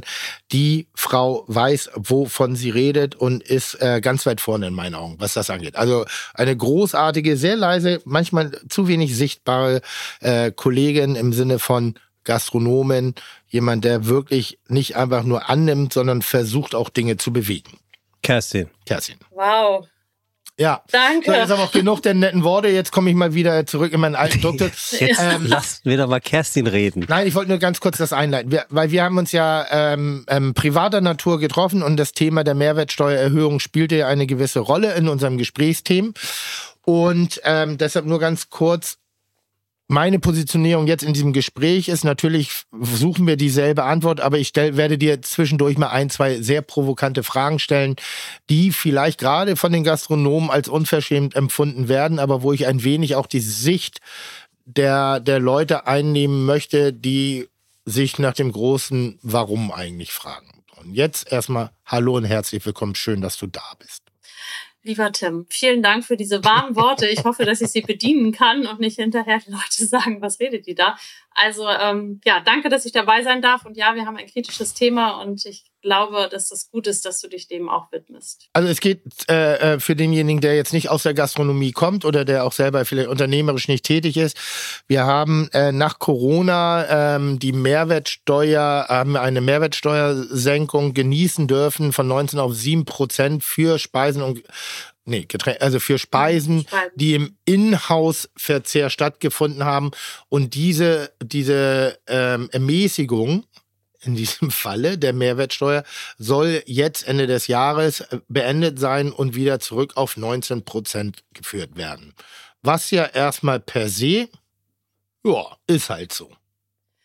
Ja, also ich, ich steige da einfach mal ein. Ich glaube, da sind mehrere Komponenten, die man da so ein bisschen auch erklären muss. Der ähm, Gast setzt sich damit wahrscheinlich nicht so auseinander, jedenfalls bisher nicht, weil er es auch nicht muss. Die kommen Noch ja nicht. zu uns, um eine Auszeit zu haben, um etwas zu genießen, um einen fröhlichen Abend zu haben und nicht, um sich jetzt nur damit auseinanderzusetzen, womit der Gastronom wie sein Geld verdient. Das vielleicht mal vorweg gesagt. Deshalb ist es schön, wenn wir das vielleicht ein bisschen erklären können. Also die Forderung, so nenne ich es jetzt mal, nach den sieben Prozent, ähm, und zwar in der Gleichbehandlung zu dem Außerhausgeschäft, ist ja über 20 Jahre alt. Also sprich, das, wofür wir uns hier einsetzen, dass das verlängert wird, ist eine Forderung schon gewesen. Da war ich, glaube ich, selbst noch nicht in der Gastronomie und ich durfte schon 2006 oder 2007, das weiß ich nicht mehr ganz genau, als Testimonial für den DeHoga auftauchen, für den Kampf für die sieben Prozent. Denn es ist, und damit kommen wir zu einem sehr, finde ich, sachlichen Thema relativ schwer erklärbar. Wir haben uns auch darüber unterhalten, Tim, warum wird das Außerhausgeschäft mit sieben Prozent, also jetzt gehen wir mal auf die Jahre 2020 und früher zurück, und das Inhouse-Geschäft mit 19 Prozent oder davor auch 16 eben besteuert. Das konnte, und die Frage war ja sehr schlau, die du auch mir gestellt hast, warum das eigentlich so ist, auch in der Politik, keiner bisher mir so beantworten, dass ich das verstehe, bis auf ähm, die Mehrwertsteuer ist ja eine Steuer, die einer Ware einen Mehrwert gibt. Und die wurde im Unterschied eben beurteilt, dass die Ware noch mehr Mehrwert bekommt, wenn sie durch eine Servicekraft an den Tisch gebracht wird, als wenn man sie sich aus dem Restaurant rausholt und mit nach Hause nimmt. Und nun hat ja das äh, To-Go-Geschäft oder das Außerhausgeschäft eine ganz andere Qualität bekommen, in der Zeit auch noch einmal mehr durch Corona. Und es ist in der Tat, finde ich, schwer nachvollziehbar, dass ein ein Stehimbiss oder auch ein Metzger, die hervorragendes Mittagsgeschäft mittlerweile ja auch machen, auch mittlerweile Toiletten haben, aber eben Stehsitze und nicht wie wir normale ähm, nur sieben Prozent nehmen und wir 19, was von der Kalkulation natürlich für den Gastronom schwieriger ist. Das ist das eine Thema. Und das andere, was. Darf ich ganz kurz, nur, um das nochmal zu klarifizieren, auch für den Zuhörer, der eben nicht in dieser Welt drin ist.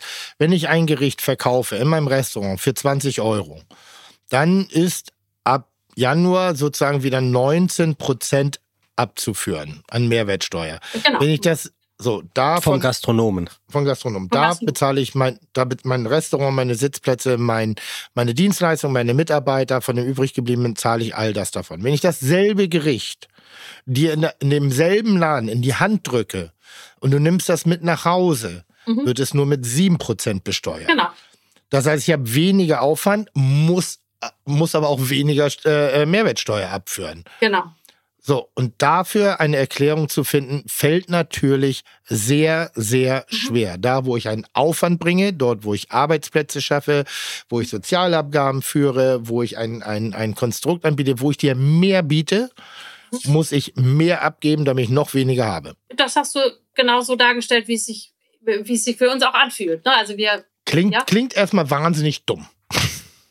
Ja, und das ist es auch.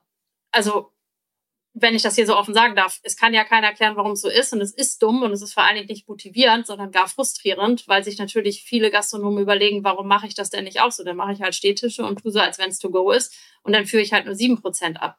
Und das ist einer der Gründe, weshalb wir uns von der Branche und eben auch ich mich dafür einsetze, dass ähm, die sieben Prozent, die wir ja jetzt haben, bleiben. Da wird aus meiner Sicht fälschlicherweise ja häufig das Wort genommen, dass wir subventioniert wurden dadurch in den letzten zwei Jahren.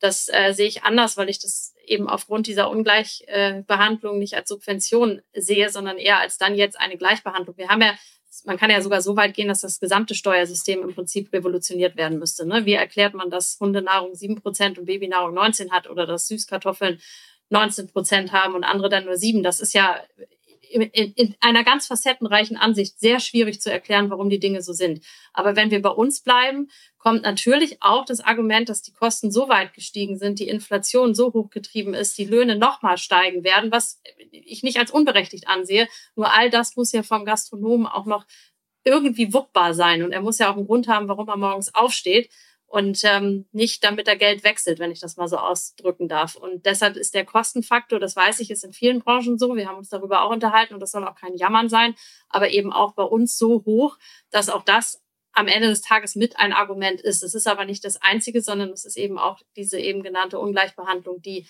keiner richtig nachvollziehen kann. Und in den letzten, ich war heute noch im Wirtschaftsministerium in, in ähm, NRW, also in Düsseldorf. Tatsächlich hat sich NRW zum Beispiel und damit kommen wir zu einer Thematik, wenn ich sie gleich kurz anbringen darf. Es zahlt ja nicht der Bund, sondern es zahlt der Bund und die Länder zu ungefähr 50-50, ich glaube 48-52, sodass es eben auch wichtig ist, die Länder zu überzeugen. Und es hat sich in der Tat NRW jetzt offiziell in zwei Interviews, in denen ich teilnehmen durfte und auch die Frage gestellt habe, dazu geäußert, dass die Grünen und die, also die schwarz-grüne Regierung in NRW dafür ist, dass die sieben Prozent erhalten bleiben. Was ein sehr, sehr gutes Zeichen ist und weshalb ich auch nach wie vor positiv bin, dass wir das durchargumentiert bekommen, nennen wir es mal so. Aus welcher Motivation oder mit welcher Begründung äh, streben die, die oder strebt die Politik eine Wiedererhöhung an? Um es mal platt zu sagen, sie brauchen halt Geld. Ne? Also hier geht es ja, ja, um eine ganze Menge Milliarden, die hier genannt werden. Damit ja. ist aber einhergehen, also das eine ist, dass, dass wir Geld brauchen. Die andere Frage ist ja, woher wir es bekommen. Das kann man ja volkswirtschaftlich wie auch betriebswirtschaftlich betrachten. Das ha Hauptargument vieler Politiker ist ja, man muss sich das auch leisten können. Und äh, uns fehlt jetzt halt an der Stelle viel Geld. In der Tat machen die ersten dicht und von nichts kann man auch keine Steuern nehmen.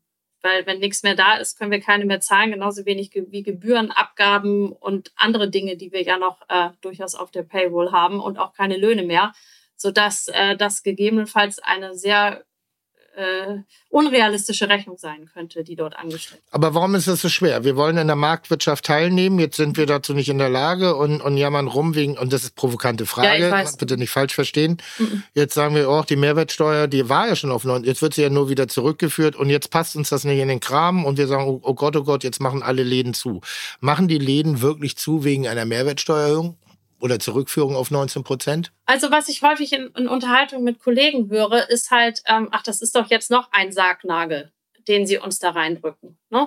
Und ich würde auch nicht denken, dass die gesamte Gastronomie schließt. Das wird nicht passieren. Es wird immer welche geben, die es schaffen werden. Ich glaube nur, dass die Vielfalt und, und das, was unsere Branche bunt macht und verrückt macht und für jeden etwas bietet, sich massiv verändern wird. Ähm, aber klingt das nicht ein bisschen nach subventionierter Gastronomie, wie Kultur, Theater etc.? Kevin Fehling freut das.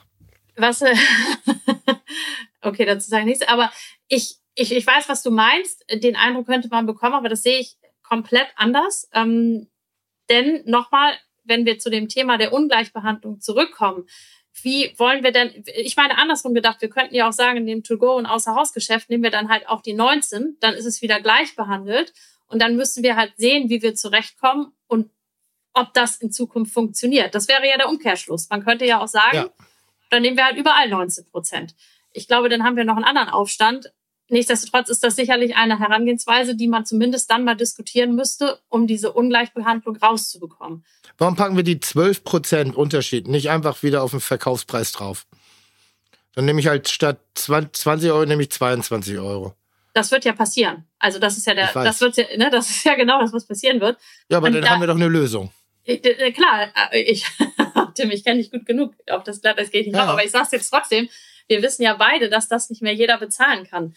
Und zum Beispiel ist unser Konzept, also ich habe ein sehr bodenständiges, wir nennen es mal einfaches, was so für jeden auch da ist, ähm, Konzept, was sich auch jeder leisten kann. Und bei uns ist das Problem, wenn wir jetzt, wir sind ja schon teurer geworden, jetzt müssen wir noch mal teurer werden. Sprich, die Preise, die wir jetzt aufrufen, hat man früher in einer, ich nenne es jetzt einfach mal Kategorie anderer Art, also eine andere Kategorie Restaurant ausgegeben. Jetzt muss man das aber auch schon in dem, ich nenne es jetzt mal Einsteigerrestaurant, wo ich vielleicht auch das erste Mal mit meinem Freund essen gehe oder wo ich vielleicht zwei, dreimal die Woche hingehe, in der Mittagspause normalerweise. Ähm, das kann man sich alles dann gar nicht mehr erlauben. Und deshalb glaube ich, dass sich wenn wir diese 12 Prozent raufkommen, einfach die Landschaft sehr verändern wird, dass es auch Einzelgastronomen geben werden, die sagen, ich schaffe das nicht mehr. Und dazu muss man ja auch mal sagen, die Politik überlegt sich jetzt, das machen wir mal flott, schöne Runde im November weil die Gastronomen haben ja Zeit in der, in der Weihnachtszeit, da haben sie ja nicht so viel zu tun. Falsch, die Hütten sind voll, ein Glück und wir können vielleicht Geld verdienen. Und dann machen wir mal kurz nebenbei noch eine neue Kalkulation, überlegen uns kurz, ob das, was wir auf der Speisekarte stehen haben, überhaupt noch durchsetzbar ist oder ob wir vielleicht sogar unser Konzept ändern müssen, um dann die Kassen zu programmieren, die Küche neu aufzustellen, neue Plätze für die Speise zu finden, unsere Mitarbeiter zu schulen und psychologisch zu unterstützen, weil sie sich ja dann vermutlich von den Gästen auch die ein oder andere Reklamation anhören müssen, die sie nicht mehr so gut verkraften. Und das machen wir dann alles im November, um sechs Wochen später alles umgestellt zu haben. Das jetzt nur mal auch so zum Operativen, womit ich zu einem anderen Punkt komme. Ich finde, dass die Wertschätzung unserer Branche durchaus einen positiven Schub vertragen könnte, indem man auch mit sowas vielleicht ein bisschen langfristiger umgeht. Wer, wer schätzt denn Wert? Die Politik oder der Gast? Sowohl als auch. Sowohl also der als Gast. Auch. Mhm. Also ich finde, dass die Politik nicht genug Wertschätzung ja, entgegenbringt, weil sie sind unsere Vertreter und damit auch die Vertreter unserer Gäste.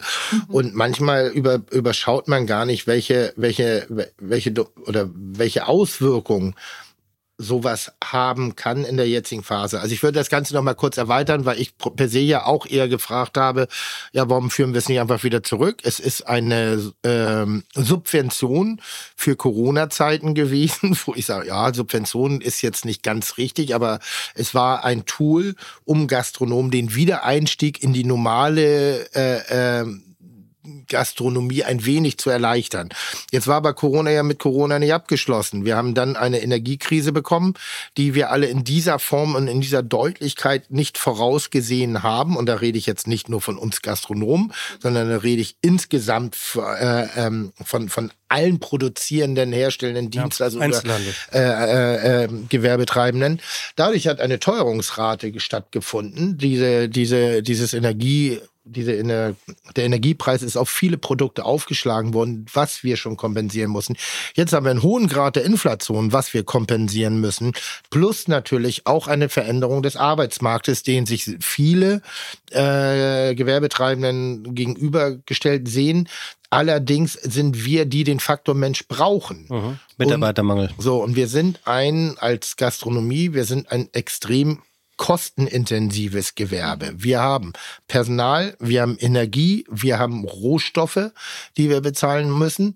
Äh, wir haben immer mehr mit erhöhten Mieteinnahmen zu, äh, Miet, Mietkosten zu kämpfen, wenn du mietest, wenn dir es nicht selber gehört. Plus, dass der, die, der, der Aufwand, der inzwischen betrieben werden muss, um eine Gastronomie zu betreiben. Das ist das, was ich eigentlich anfänglich erwähnte im heutigen Gespräch. Dass ich gedacht, oh, ich wäre einfach mal ganz gerne wieder nur Gastronom und würde über meinen Inhalt punkten wollen genau. und nicht darüber, äh, wie ich mein Überleben verlängere. Jetzt muss ich immer vorsichtig sein, weil ich bin Tim Melzer. Ich bin natürlich ein sehr sichtbarer und auch ein sehr erfolgreicher Gastronom. Aber ich, wir beide sprechen ja hier nicht nur von uns, sondern ja, wir sprechen wirklich hier von einer gesellschaftlichen Relevanz. Und wenn die Landgasthäuser, die mit denselben Problemen zu kämpfen haben wie wir, aber mit einem anderen Angebot sich dem orientieren müssen, jetzt auch noch zusätzlich wieder damit konfrontiert werden, dann müssen wir wirklich mit einem Gastronomiesterben rechnen. Und das ist ähnlich. Wir reden hier nicht von der Hauptstadt Berlin. Wir reden nicht von gastronomischen Schwerpunkten wie Hamburg auch, aber nicht in dieser Dominanz. Wir reden von dem echten Deutschland. Und das echte Deutschland spielt sich nicht nur in der Großstadt ab, sondern das echte Deutschland spielt sich in Pinneberg ab, in Bielefeld, auf dem Land, in Winsen, in Rosengarten, also in, in irgendeiner kleinen Bums, in Dü ja, Düsseldorf. Ähm, so, und das wird gesellschaftliche Veränderungen haben. Wir, der, das ist sozusagen der gesellschaftliche Bolzplatz, der, der, das Kommunikationszentrum, der Treffpunkt, der Ort, wo Familienfeste, wo, wo Geburtstage, Beerdigung, Verlobung, Hochzeiten geschaffen werden. Das wird irgendwann mal auch von dem normalen Gast, wir können nicht jede Preiserhöhung oder jede, jede, jede Kostensteigerung sofort auf den Gast umlegen. Das wird irgendwann nicht mehr funktionieren. Ich bin neulich Eis essen gegangen äh, und habe hab, äh, Menschen eingeladen und ich glaube, jetzt muss ich ganz kurz überlegen, habe für dreimal drei Kugeln und einmal zwei Kugeln 23 Euro bezahlt. Das ist eigentlich eine vierköpfige Familie für Eis. Das ist so für einen kleinen Snack, für ein Ding. Und das ist nicht zu teuer das ist halt das, was passieren wird. Und du siehst, die Schlangen an den Eisdielen sind kürzer geworden in diesem Sommer. Aber Sie du bringst es ja auf den so Punkt. Also schön, dass ich dir ins Wort falle, aber das ergänzt sich an die Frage, die du gestellt hast. Warum schlagen wir es nicht einfach drauf? Weil es eben weiß, dann auch nicht mehr jeder hinaus. bezahlen kann. Ne? Und was du eben auch gesagt hast, also ich persönlich empfinde diese letzten drei Jahre mit diesem permanent nur reagieren und gar nicht mehr ins Agieren kommen zu können, weil man sich immer wieder damit beschäftigen muss, was schon wieder für neue Herausforderungen an uns gestellt werden. Auch guck, ne, ich meine, wie schnell hat unsere Branche reagiert mit dem Kurzarbeitergeld? Das hat es bei uns nie gegeben, hätte es auch nie gegeben. Schwuppsiwupps, wir haben uns alle darauf eingestellt, wir machen's. Jetzt kommen die Prüfungen und da ist vollkommen egal, ob du gerade Zeit hast oder nicht, das muss jetzt gemacht werden. Also dieses ständige Reagieren auf, auf wirklich ganz andere Themen, finde ich herausfordernd. Aber um mal kurz noch auf den Thema zu kommen, also dieses Wir machen Städtebund, wir sind so relevant. Ne? Also wir haben ja auch für jeden was, tätowiert von oben bis unten, Perlenkettenträger. Also jeder findet bei uns sein, seine Umgebung, wo er gerne arbeitet. Und was ich mir sehr wünschen würde, und das betrifft eben auch die Politik, dass wir anfangen und auch die Medien nur noch positiv über unsere Branche zu sprechen. Wenn mhm. wir alle immer nur darüber sprechen, wie schrecklich das ist, was wir für furchtbare Arbeitszeiten haben, wir würden nicht gut zahlen, wir schreien unsere Leute an. Ich würde sagen, für das Gros unserer Branche stimmt das einfach nicht. Und schlechte Arbeitgeber, die gibt's in jeder Branche. Und natürlich müssen wir alle unsere Hausaufgaben in unseren eigenen Betrieben machen, das ist richtig.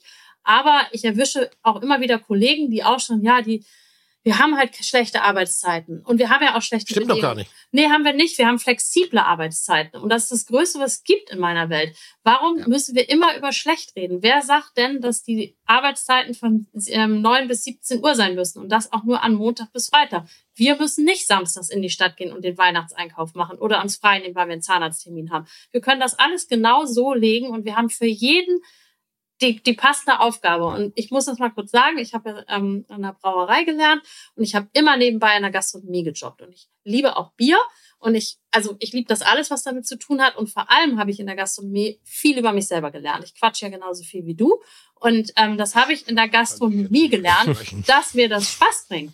Und dass ich mit Menschen gerne zusammenarbeite und dass ich die mag. Das hätte ich, glaube ich, sonst nie über mich erfahren. So früh, was so meine Stärken und Schwächen sind. Und wenn man dann merkt, oh nee, Menschen sind nicht so meins, aber ich finde den Social Media Teil toll oder ich setze mich auch gerne mit Zahlen auseinander. Wir haben ja für jeden etwas. Und das mal rauszustellen und zu sagen, das Ganze kannst du auch noch internationalisieren und überall hingehen. Das wäre mir so eine Herzensangelegenheit, dass das mal mehr in den Vordergrund gestellt wird und dass die Politik das auch endlich begreift. Weil, und jetzt komme ich noch zu was, die ganzen städtebaulichen Projekte und Stadtteilentwicklungen, die sind doch alle ohne uns nix. Weil heute sitzt du im Café und siehst eine Jeans und denkst, okay, impulsmäßig, vielleicht möchte ich die haben. Früher war es umgekehrt. Ich will mir eine Jeans kaufen und gehe noch ins Café. Heute mache ich sonst alternativ den Internet-Einkauf. Also sprich, ohne uns können die doch ihre Städte gar nicht planen. Und damit sind wir bei den Mieten eine Stadt wie Monheim kauft, ja, ich mache mal kurz weiter, eine Stadt wie Monheim kauft Immobilien auf. Rundumschlag. Ja, kauft ja. Immobilien auf, um zu sagen, wir wollen einen Daumen da drauf haben und zu sagen, wir wollen uns darum kümmern, dass die richtigen Gastronomen in unsere Immobilien gehen und das zu einem vernünftigen Preis. Die sind sogar so weit gegangen, dass sie sich beim Recruiting für bestimmte Mitarbeiter beteiligt haben. Das ist echt ein Vorbild und also in Düsseldorf entsteht viel und auch viel Schönes, aber so manche Straße, da würde echt ein Bütchen weniger auch eine Menge bringen. Und ein Handyshop weniger wäre auch toll und Nagelstudios haben wir auch genug. Ich, ich glaube, die Relevanz unserer Branche wird nach und nach immer, immer offensichtlicher und mir geht's nur zu langsam. Also ich glaube, das war jetzt wirklich einmal dass der, der, der ganze Sack ausgeschüttet, irgendwie grundsätzlich, womit wir uns so beschäftigen. Nee, macht er nicht. Aber im Wesentlichen muss man einfach sagen, egal was jetzt hier gerade passiert, es wird an jeden von uns betreffen, weil entweder, ähm, wie gesagt, der Gast wird früher oder später noch mehr bezahlen müssen. Weil die 12 Prozent ausgeglichen werden müssen. Nicht nur die 12 Prozent. Das ist immer sehr genau. schwer darzustellen, das Monothema, sondern insgesamt die Herausforderung plus das ähnlich wie die Energiepreise auch jahrelang zu günstig waren, muss man mhm. auch wirklich deutlich sagen. So, das ist schon alles ganz intelligent, was passiert. Nur das Tempo, in dem es gerade passiert, äh, sorgt dafür, dass man sich vor Herausforderungen sieht und da werden einige über die Klinge springen müssen. Das wird passieren, so oder so. Und es werden nicht die Melzers und Hensler dieser Welt. So, das werden Einzelne, das werden Familienunternehmen, das werden Traditionsunternehmen, das werden Unternehmen, die nicht in der, also im Epizentrum des, der Entertainment-Branche sozusagen sich befinden. Und dadurch gehen Arbeitsplätze verloren, dadurch geht soziale Struktur verloren, dadurch geht Bruttosozialprodukt verloren. Und ich glaube, am Ende des Tages wird die Summe dessen, was wir verlieren, sehr viel höher sein, als das, was man äh, mehr einnimmt durch die erneute Anpassung auf 19 Prozent, sondern dass man grundsätzlich wirklich dort verstehen muss, welchen sozialen Klebstoff die Gastronomie neben sehr viel Arbeits tollen Arbeitsplätzen, wie du es sehr schön ja gesagt hast, äh, ist und äh, da werden sich einige noch kümmern. Weil der normale Bürger kann sich nicht wie der Politiker eine Diätenerhöhung geben, um einfach die Mehrkosten durch eine selbstgemachte Gehaltserhöhung anzupassen. Was ich übrigens für unverschämt finde. Aber ja. das ist ein anderes Thema. Achso, ein Satz noch. Man ja, wird bitte. ja viel angesprochen, eure Läden sind doch jetzt voll und ist doch super. Und dann muss man schon auch ab und zu sagen, wir haben immer noch einen Schließungstag. Also ganz viele Gastronomen haben einen Ruhetag, den ah, ja. es auch bei mir vorher nie gegeben hätte.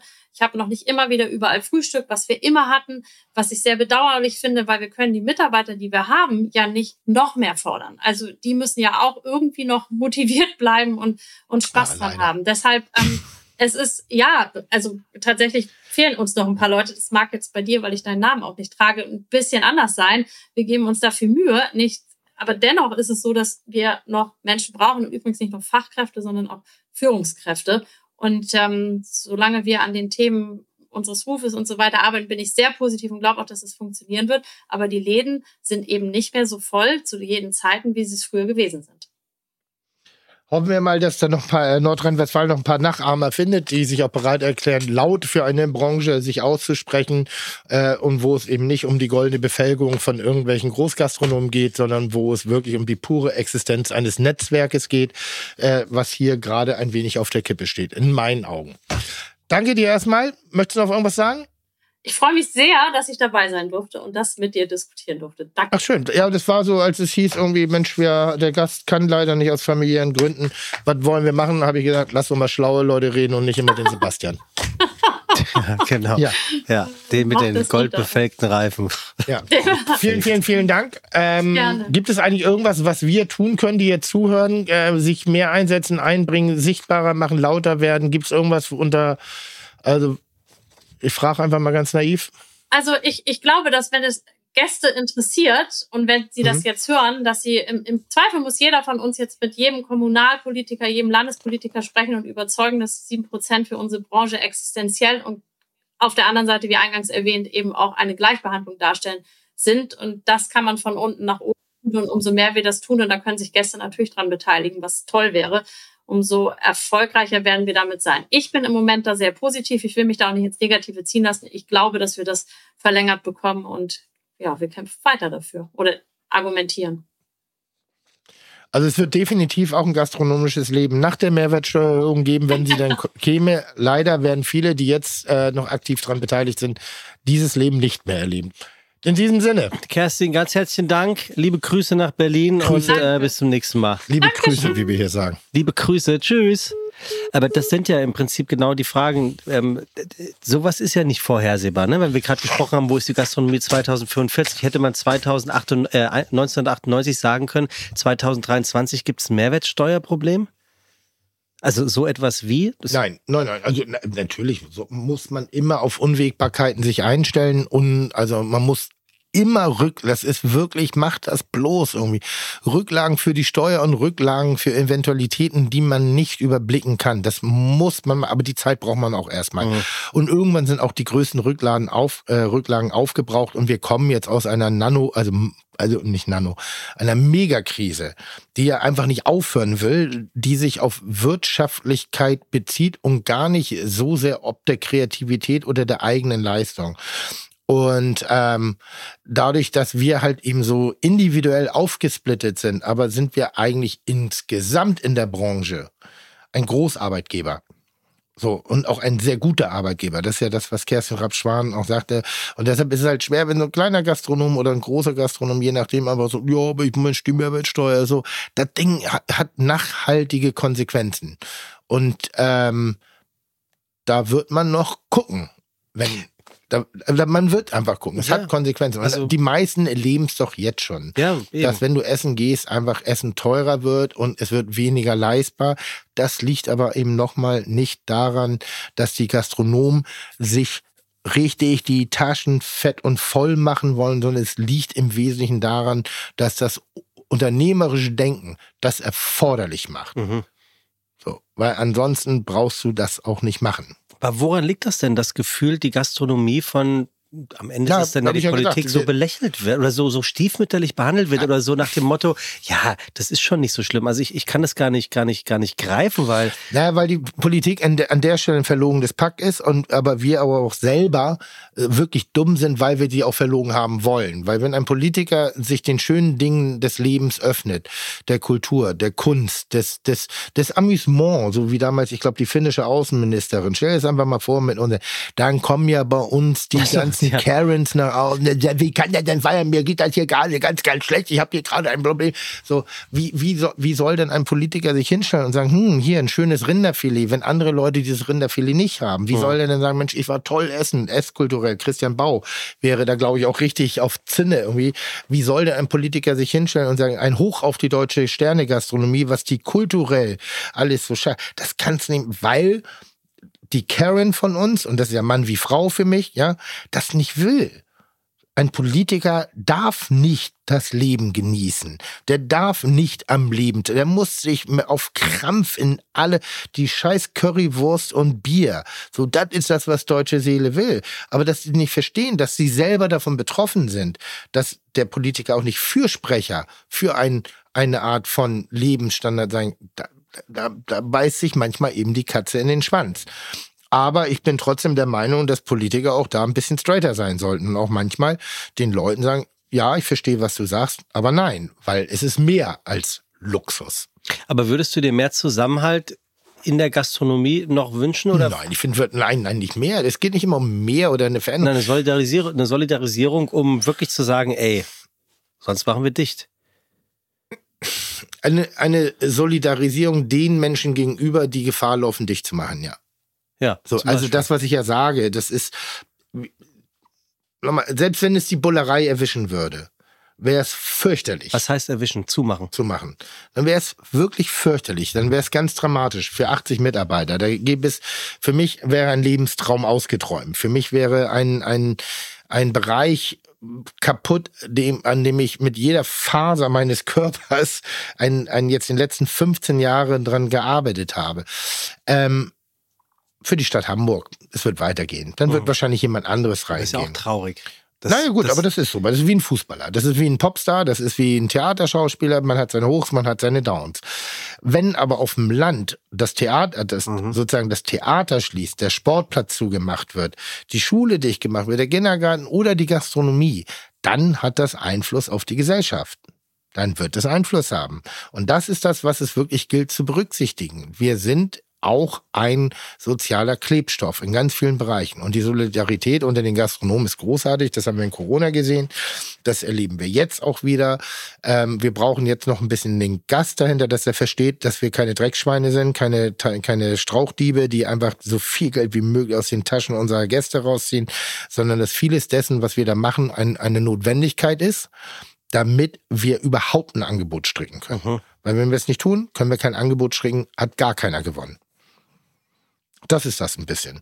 Und bei der Politik eben halt das Ganze ein bisschen klarer und einfacher zu machen. Vielleicht nicht einfach nur so die schnöde Nummer zu sehen, sondern grundsätzlich hatte Kerstin Rapp-Spahn absolut recht.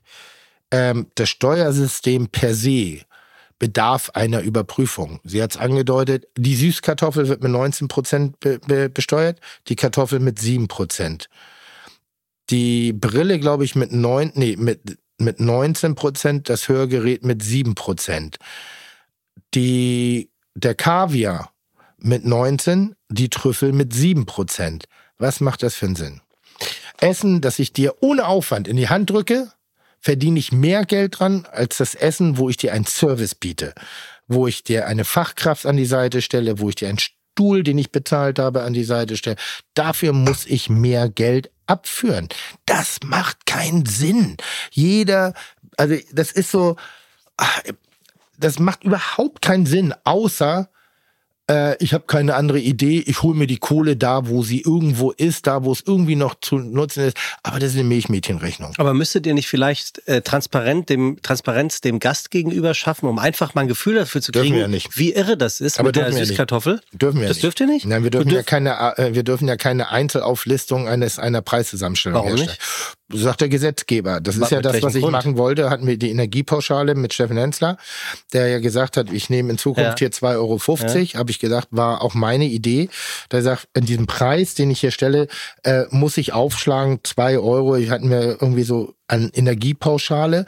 Das ist mir untersagt, weil ich keine Auseinanderdividierung des Preises gestalten darf. Ich darf mit einem Endpreis arbeiten. Das ist das, da macht keiner. Aber das ist ja gelinde gesagt unfair. Ja, Es ist auch vor allen Dingen, verstehe ich gar nicht, warum darf ich nicht sagen, wie ich meinen Preis zusammensetze. Weil, weil wenn ich das ja als, als Ja. Endkonsument wüsste, ja, ja. du hast ja auch neulich mal erzählt, dass keiner redet darüber, dass du an die GEMA was zahlen musst, weil Musik läuft, Ja. weil es dazugehört. Dann schafft das ja ein Bewusstsein für mich, warum es auf einmal 1,20 Euro mehr kostet. Na, ich sag mal so, beim Autokauf gibt es ein Grundmodell. So, und dann kann ich ja die Ledersitze nehmen, dann kann ich den Elektro, die ist elektrische verstellbar, dann kann ich dieses ganze Zusatzangebot. Das endgültige Bild ist das, was wir per se machen. Das Ja. heißt, du kommst bei mir rein, du hast dieselbe Wand, denselben Sitz, das Ganze. Du zahlst ja nicht weniger, nur weil ich dir einen Stuhl mit Stoffbezug hinstelle. Vielleicht müssen wir das machen. Ich habe keine Ahnung, ich weiß es nicht. Aber auf jeden Fall ähm, große Solidarität, es ist sehr viel Bewegung gerade im Raum. Es nervt nur uns selber. Wir wollen das nicht. Vor fünf Jahren hast du die Gastronomie nicht rumjammern hören. Ja, stimmt schon. Sie haben nicht um Hilfe gebeten, sie haben nicht geschrien, sie haben nicht gemacht. Tausend andere Branchen haben das gemacht. Wir nicht. Wir haben es einfach gemacht. So, jetzt ist aber diese, diese, diese Brachialität der vielen Herausforderungen macht natürlich vielen Leuten auch sehr viel Angst und lähmt uns auch irgendwann nochmal unternehmerisch tätig zu sein. Und das muss wieder aufhören. Wir brauchen wieder eine unternehmerische Vision und da kann uns die Politik bei helfen. Sie kann uns dabei helfen, wieder Arbeitsplätze zu schaffen. Sie kann uns dabei helfen, wieder, ähm, wie- wieder an sozialen Punkten einen Ort zu schaffen, wo ein Austausch äh, stattfinden kann. Sie kann uns dabei helfen, unsere Produzenten weiterhin zu unterstützen und das gute Produkt zu kaufen. Wir reden immer von Nachhaltigkeit. Was glaubt ihr denn, was passiert, an wem gespart wird? Wir reden von fairen Arbeitsplätzen, wir reden von all diesen ganzen, von Mindestlöhnen und, und, und. Was glaubt ihr, woran wir denn als Gastronomen noch sparen können, wenn wir nichts mehr haben zum, zum, zum, zum Greifen? Mitarbeiter wird nicht passieren, war hochsensibel. Produkt. Was glaubt ihr, wo das Hühnchen herkommt, was unter dem Paniermantel da irgendwie als Leckerschnitzel verkauft wird, noch für einen relevanten oder für den Gast einen nachvollziehbaren Preis? Das wird ein scheiß Produkt sein. Eine Garnele, die in irgendeiner Bumskneipe 97 kostet, ist ein scheiß Produkt. Und am Ende des Tages wird es immer irgendwo ein Opfer geben. Mhm. Es wird immer einen geben, der leidet. Bist du positiv gestimmt? Ich bin total positiv. oder, Ich oder, oder, machen. ja, ja, ich weiß. Oder, oder kann das auch nach hinten losgehen? Was? Das Gastronomie-Thema? Naja, es fängt an, die Leute zu nerven. Eigentlich sind wir dafür da, sie vom Alltag abzulenken. Momentan äh, schreiben wir immer hier, bitte macht und, und achtet und tut. Ähm, ich bin da hin, sehr hin und her gerissen, aber es ist halt an der richtigen Stelle, muss man halt auch mal das Maul aufmachen.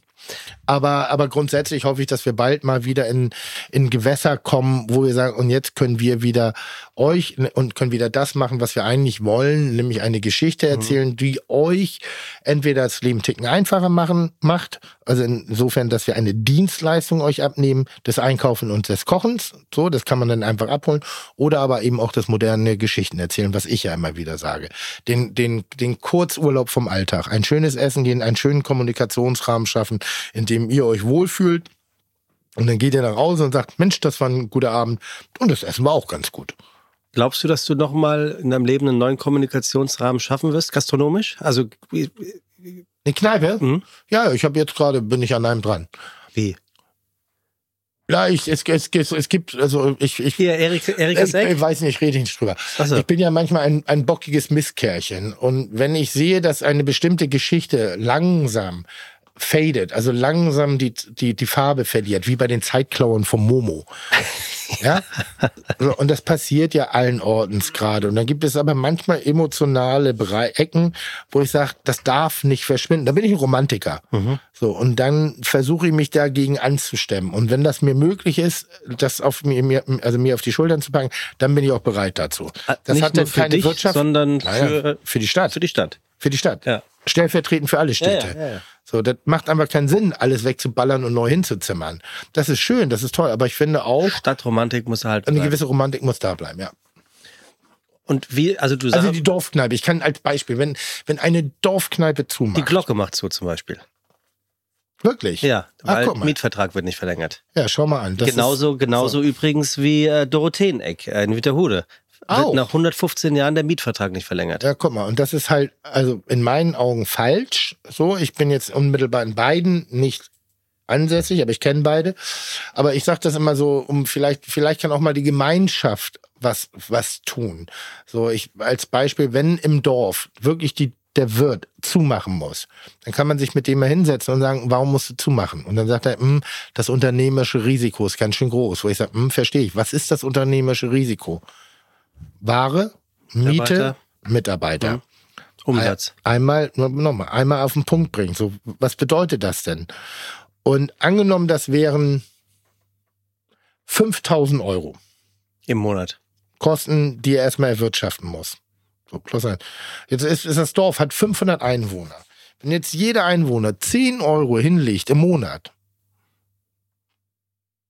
dann haben wir 5000 Euro. Damit können wir die Kneipe betreiben. Mhm. Das wiederum berechtigt dich dazu, vier Bier zu trinken. Verstehst du, was ich meine? Ja, ich also schon. bisschen Kreativität an den Tag. Also unterschätzt das nicht. Was bedeutet, in Zukunft doch vier Kilometer weiter zu fahren, um zum letzten Wirtshaus zu fahren. Das ist irgend, das, das ist eine Rechnung, die auf. Aber 10 Euro oder vielleicht verlange ich jetzt auch gerade Nee, zu. Wieder bin ich zu romantisch. Und das sehe ich so bei bestimmten Kneipen, wenn die Glocke äh, zumacht und man sich ein wenig verwurzelt fühlt in der Ecke, in der man lebt, ein wenig auch sagt, ich bin auch ein Teil dessen, ich habe auch eine Verpflichtung, nicht das nur zu nehmen, sondern auch was zu geben. Mensch, sammelt euch zusammen, holt euch den, nimmt den Vermieter nochmal und sagt nochmal, Mensch, verzichte mal auf die Ach so, 200. ja, genau. So, macht doch mal, also packt euch zusammen. Wir haben es hier beim Silbersack gehabt. Hamburg Mhm. Kiez. Kneipe auf Kiez. So, ähm, Der ist zu.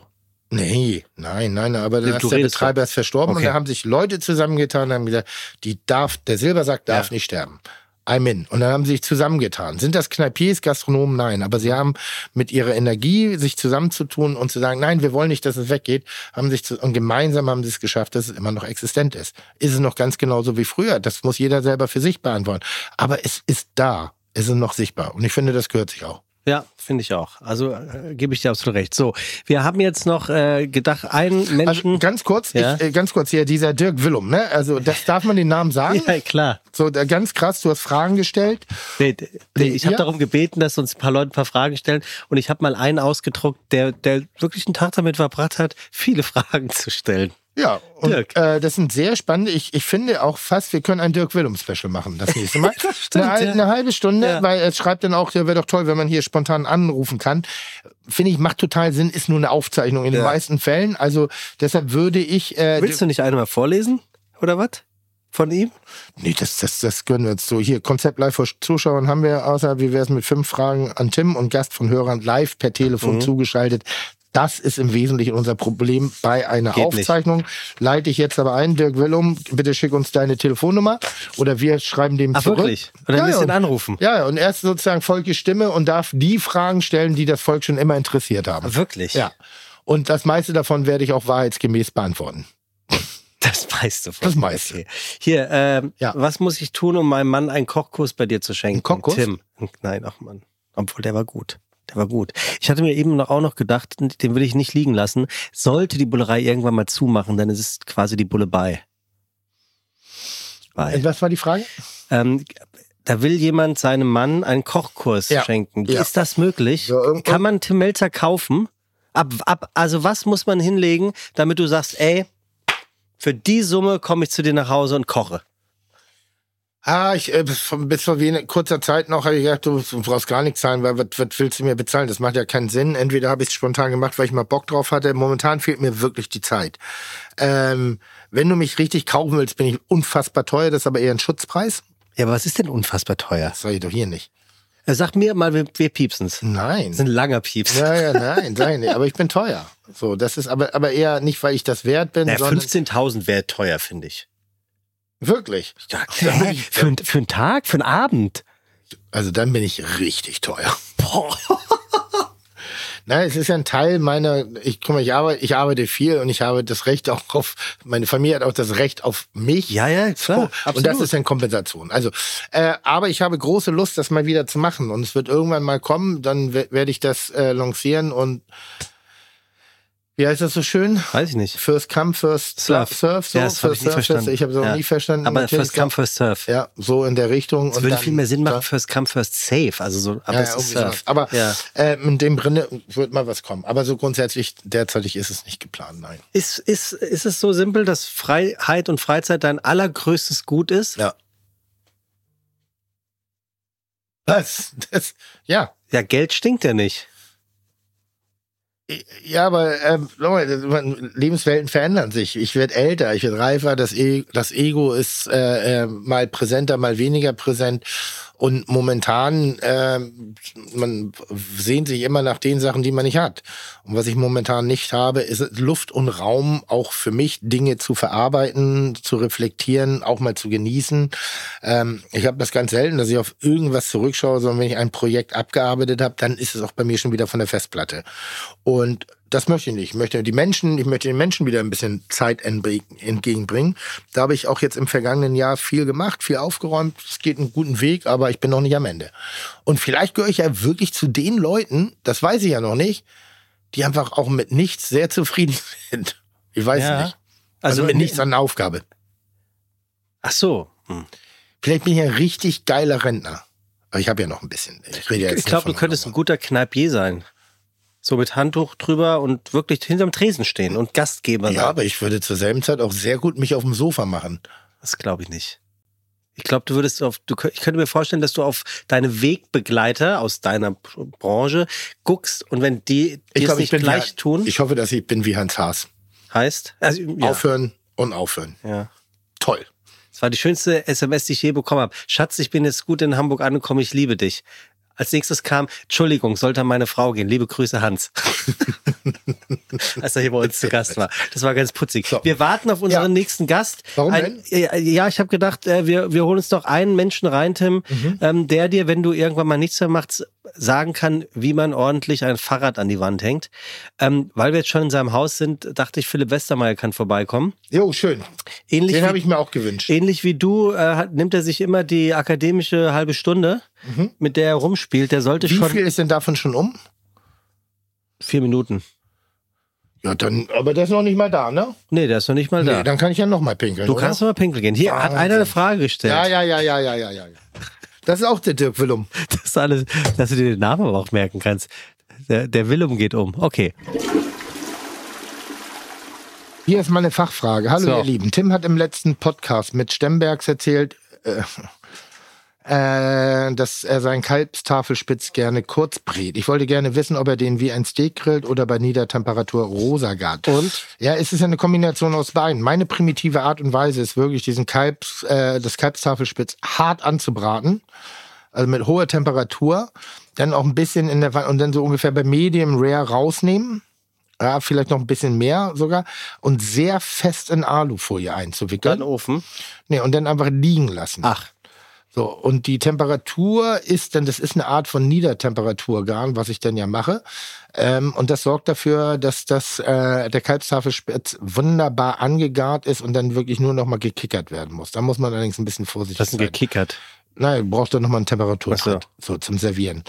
Ähm, das ist mein ganzer Trick dahinter. Aber das ist eigentlich mein Trick immer bei großen Kurzbratstücken, dass ich sie hart anbrate, rausnehme und ruhen lasse. Das Ruhen ist das große Geheimnis. Wie lange ist Ruhen? naja, liegen lassen, fertig. So, und ich mache das eigentlich ohne Temperaturzugabe, weil ich nicht so gut bin in Kerntemperatur und Niedertemperatur.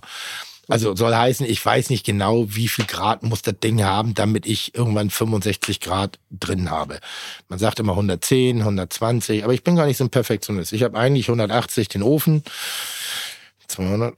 Ähm, Du bist ja auch der Meister der Rösterung. Dann wird das Ding angebracht. Da kommt der Chef. Da kommt der Chef. Ja. Immer noch in der Sportklamotte von gestern. Da kommt der Chef.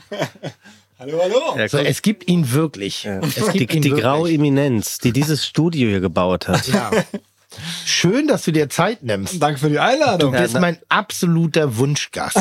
Was, wa- warte mal, was, was haben wir denn heute? Warte mal, heute ist Folge 100, 112 und da kommt 112, ist die Notfallfolge. Da kommt Westermeier. Ach toll. Also wirklich ganz, ganz groß. Erstmal, warum, warum hast du gestern nicht Hallo gesagt? Weil du total umringt warst von Leuten, die dich fotografieren wollten und Unterschriften von Also dir wir wollten. reden höchstwahrscheinlich von dem.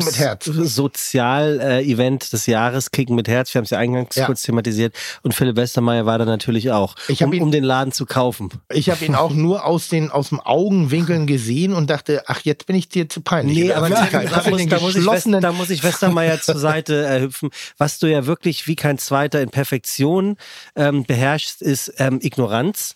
Ähm, und jemandem das, oder? Das Gefühl zu geben, du siehst ihn oder sie zwar aus dem Augenwinkel, aber du gibst nicht das Gefühl, komm ruhig her und sag Hallo. Sind wir jetzt bei mir gerade? Ja.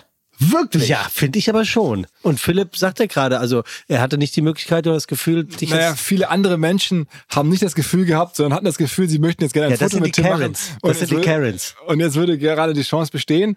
Und das ganze Ding war ja auch so gebaut, dass da möglichst viele Menschen mit Prominenten zusammentreffen können. Und da dachte ich, da ich euch ja heute hier sehen kann, äh, überlasse ich jetzt gerne anderen, die näher jetzt das zum, Feld. zum, zum, zum, zum großen Torwart in dem Falle. Du Tim war da ja äh, als Torwart aktiv. Ja. Warum musst du dabei so lachen? Was soll das? Ja, so ein, zwei Szenen, komm, ich, ich stand ja dann in der zweiten Halbzeit am Spielfeld dran. Ja, und und da jetzt? erzählen, Ja, wie du, ja. es gibt auch früher so diese, diese Bahnschranken, Metapher für Torhüter. Und das bisschen, so, also, so Ja, wenn die. Erdanziehungskraft ihre, ihre, ihre Kräfte zeigt, dann falle ich. Das ist schon richtig. Da Aber einmal, auch ganz kurz vor Schluss, Wahnsinnsreflex.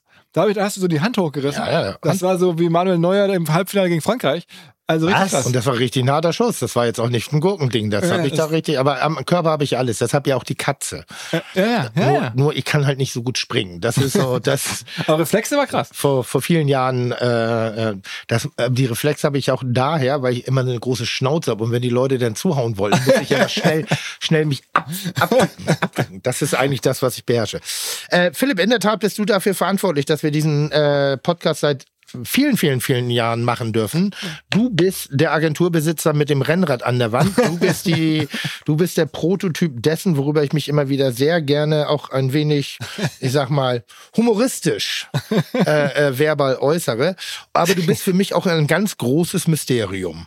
Okay. Weil ich glaube, es gibt kaum einen Menschen, der so sichtbar unsichtbar durch diese Hanse läuft, der mit so unfassbar vielen, wirklich wahnsinnig wichtigen, kreativen, innovativen und vor allen Dingen auch wirtschaftlich orientierten Menschen äh, äh, spricht, ohne dabei auch nur ansatzweise unangenehm in den Vordergrund zu treten. Und das ja Und das möchte ich heute von dir wissen. Ich will, ich will dich heute in den Vordergrund ziehen. Oh nein. Du bist, also bist ja Chef von OMR, äh, alleiniger oder mit anderen? Nee, wir sind in der Geschäftsführung zu viert. Ja. Also äh, Isa, Philipp Eastford, Jasper Ramm und ich. Und dann gibt's da noch zwei alte Freunde, mit denen ich die Firma gegründet habe. Die sind mittlerweile aber operativ nicht mehr so richtig viel aktiv. Äh, Christian Müller und Tobias Schlottke. Aber so so das ist so das Team. Und dann haben wir noch bestimmt 20 Leute, ähm, die so Abteilungen hier leiten und denen wir uns auch regelmäßig austauschen.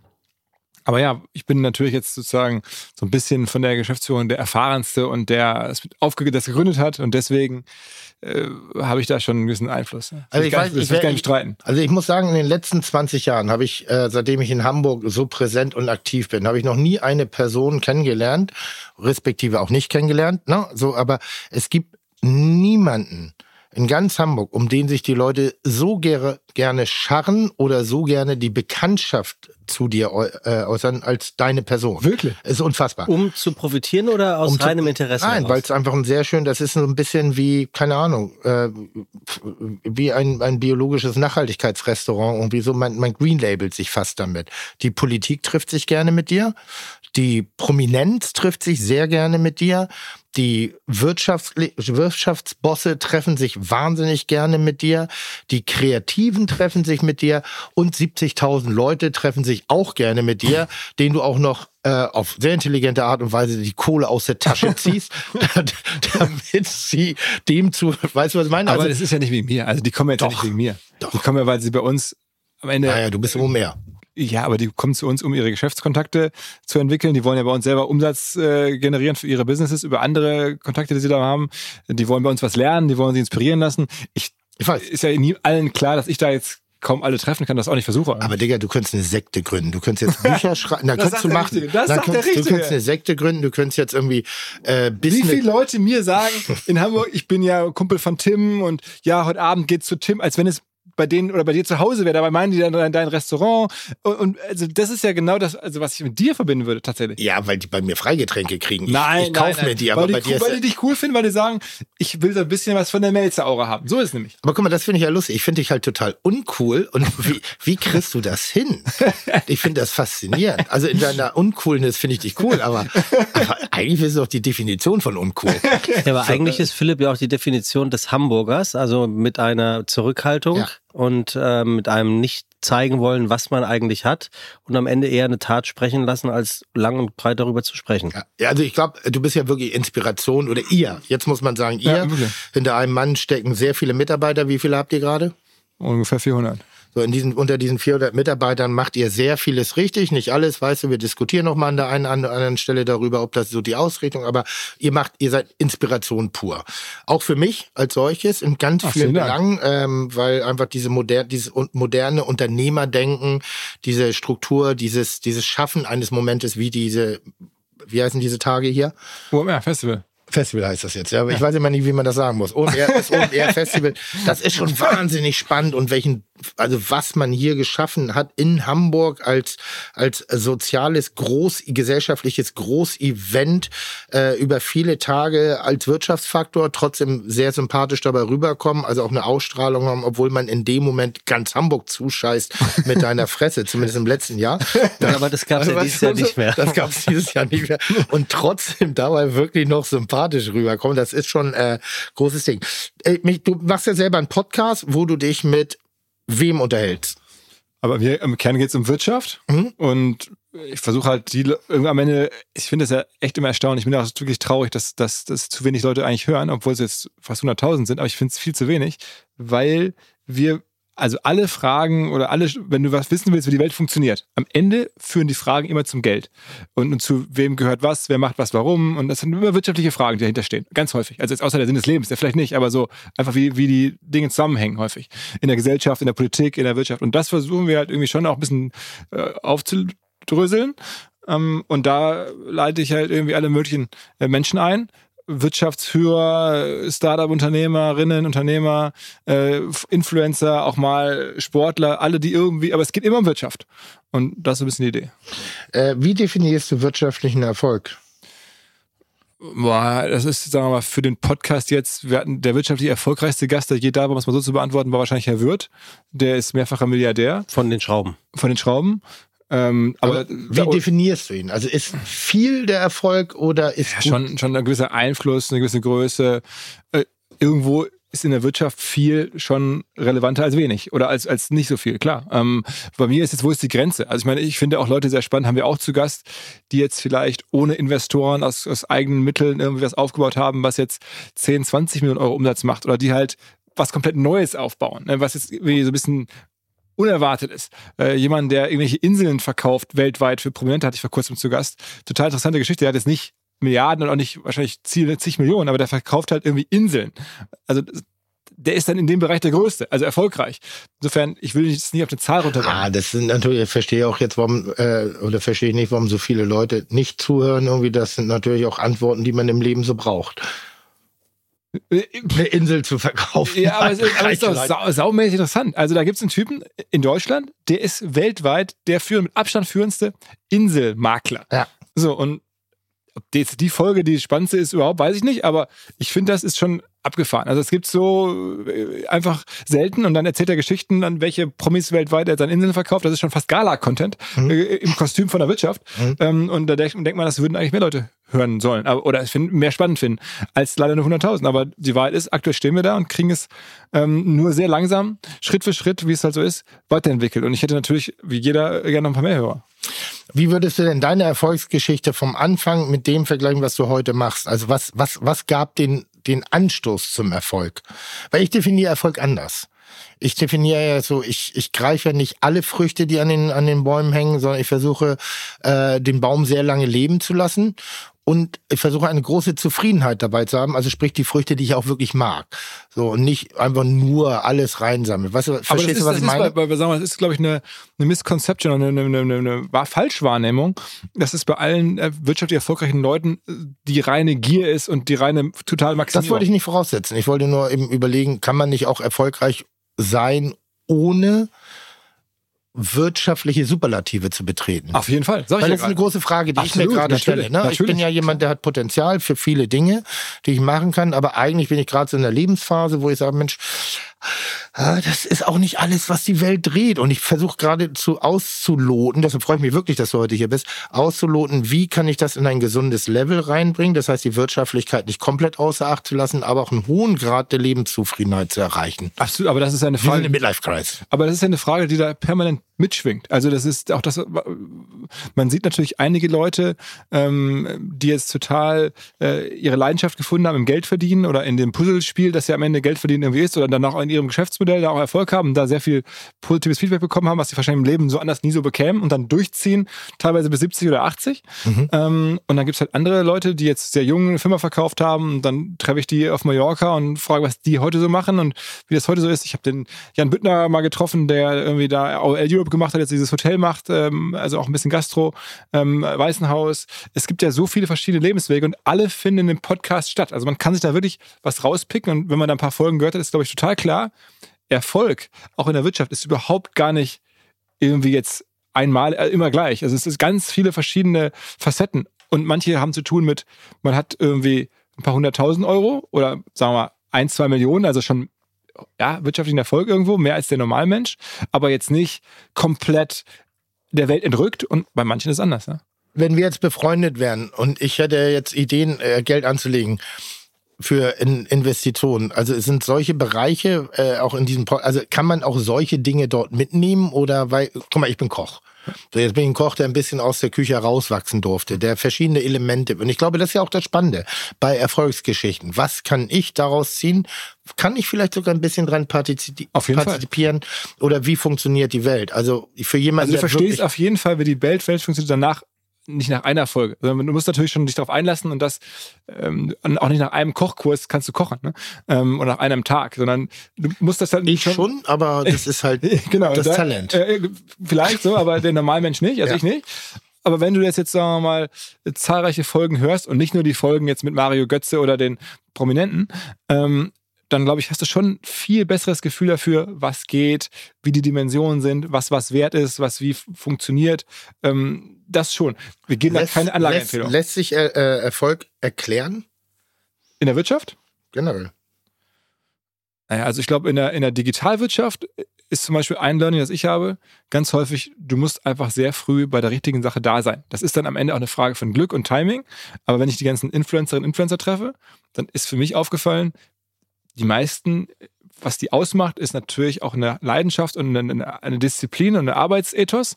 Aber vor allen Dingen waren die auf den jeweiligen Plattformen sehr früh präsent und haben da, als sozusagen da die Goldgräberstimmung war, ihre Reichweiten, ihre Netzwerke, ihre Communities aufgebaut. Und heute, wo bei Instagram überall die, die äh, Claims verteilt sind, profitieren sie davon. Und dann denkt man sich, wow, wie konnten die nur so groß werden? Naja, früher war es halt viel einfacher.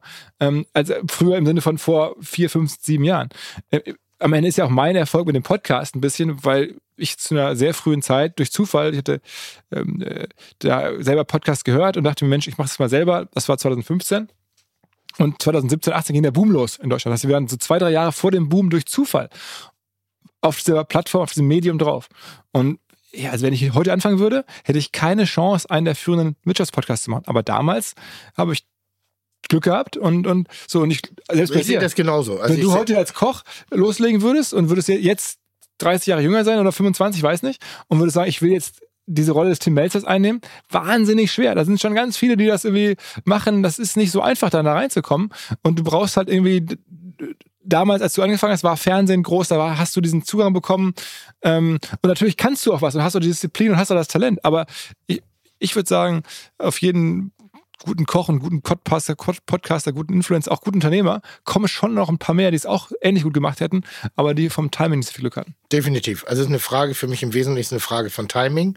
Timing kann man nicht immer erklären. Manchmal versteht man Dinge nicht. Also verstehe auch in meiner Branche, äh, auch der Kulinar, manchmal Entwicklung überhaupt nicht, wo ich sage, wo kommt das denn bitte jetzt auf einmal her? Ich sag mal, so ein, so ein Donut-Shop, wo auf einmal Leute Schlange stehen, wo ich sage, denke ich, ein Donut ist nun wirklich, gibt schon seit ewiger und jetzt, ja, jetzt ist das Schild ein bisschen bunter, da ist ein bisschen mehr, Sto aber warum stehen auf einmal Menschen an für einen Donut? Das soll nicht heißen, dass ich Donut scheiße finde. Ich verstehe nur nicht auf einmal diesen Hype, der um eine, um eine Geschichte wirklich entsteht.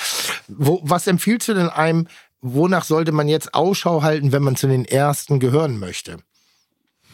Also, das oh, ohne das System nur zu missbrauchen, sondern auch wirklich eine Entwicklung mit voranzutreiben oder positiv zu beeinflussen. Also, ähm, klar, die total naheliegende und erwartbare Antwort wäre jetzt irgendwie das mit der künstlichen Intelligenz, über das gerade alle reden. Aber ich glaube, das ist natürlich auch was sehr Spezielles, das mhm. sehr Technisches. Wir haben vor kurzem trotzdem einen sehr lesenswerten Artikel geschrieben. Mein Kollege Christian Kors auf omr.com hat geschrieben darüber, wie ein Typ, der eigentlich pleite war, mitverfolgt hat vor einem Jahr, als das losging mit ChatGPT, also diesem also Künstliche Intelligenz, diesem neuen Interface, das dann alle abgefeiert haben. Und der hat sich ein junger Typ da halt eingefuchst und hat dann hardcore überall sich als ähm, KI oder eine KI-Experte überall positioniert und hat dann, dann ein paar Wochen später, nachdem er dann schnell 10, 20.000 von Followern aufgebaut hat, dann angefangen, äh, da Seminare zu verkaufen für andere Leute. Und hat mit den Seminaren dann, hat er uns erzählt, da Hunderttausende von ähm, Euro Umsatz gemacht, weil Leute sich dann bei ihm schulen lassen wollten. Er war dann auf einmal schnell die Kompetenz für diesen Bereich, der, nur weil er ganz früh gesehen hat, das geht er gerade los. Also insofern für diese Art aber von. Konnte er auch ein bisschen was oder hat er sich die ich, Dinge Das kann ich gar nicht richtig gut beurteilen, aber er hat sich jedenfalls früh dieses Thema gesucht und dann in einer Härte sich da zum, zum Experten ja, stilisiert, ja, ja, dass er das monetarisieren konnte.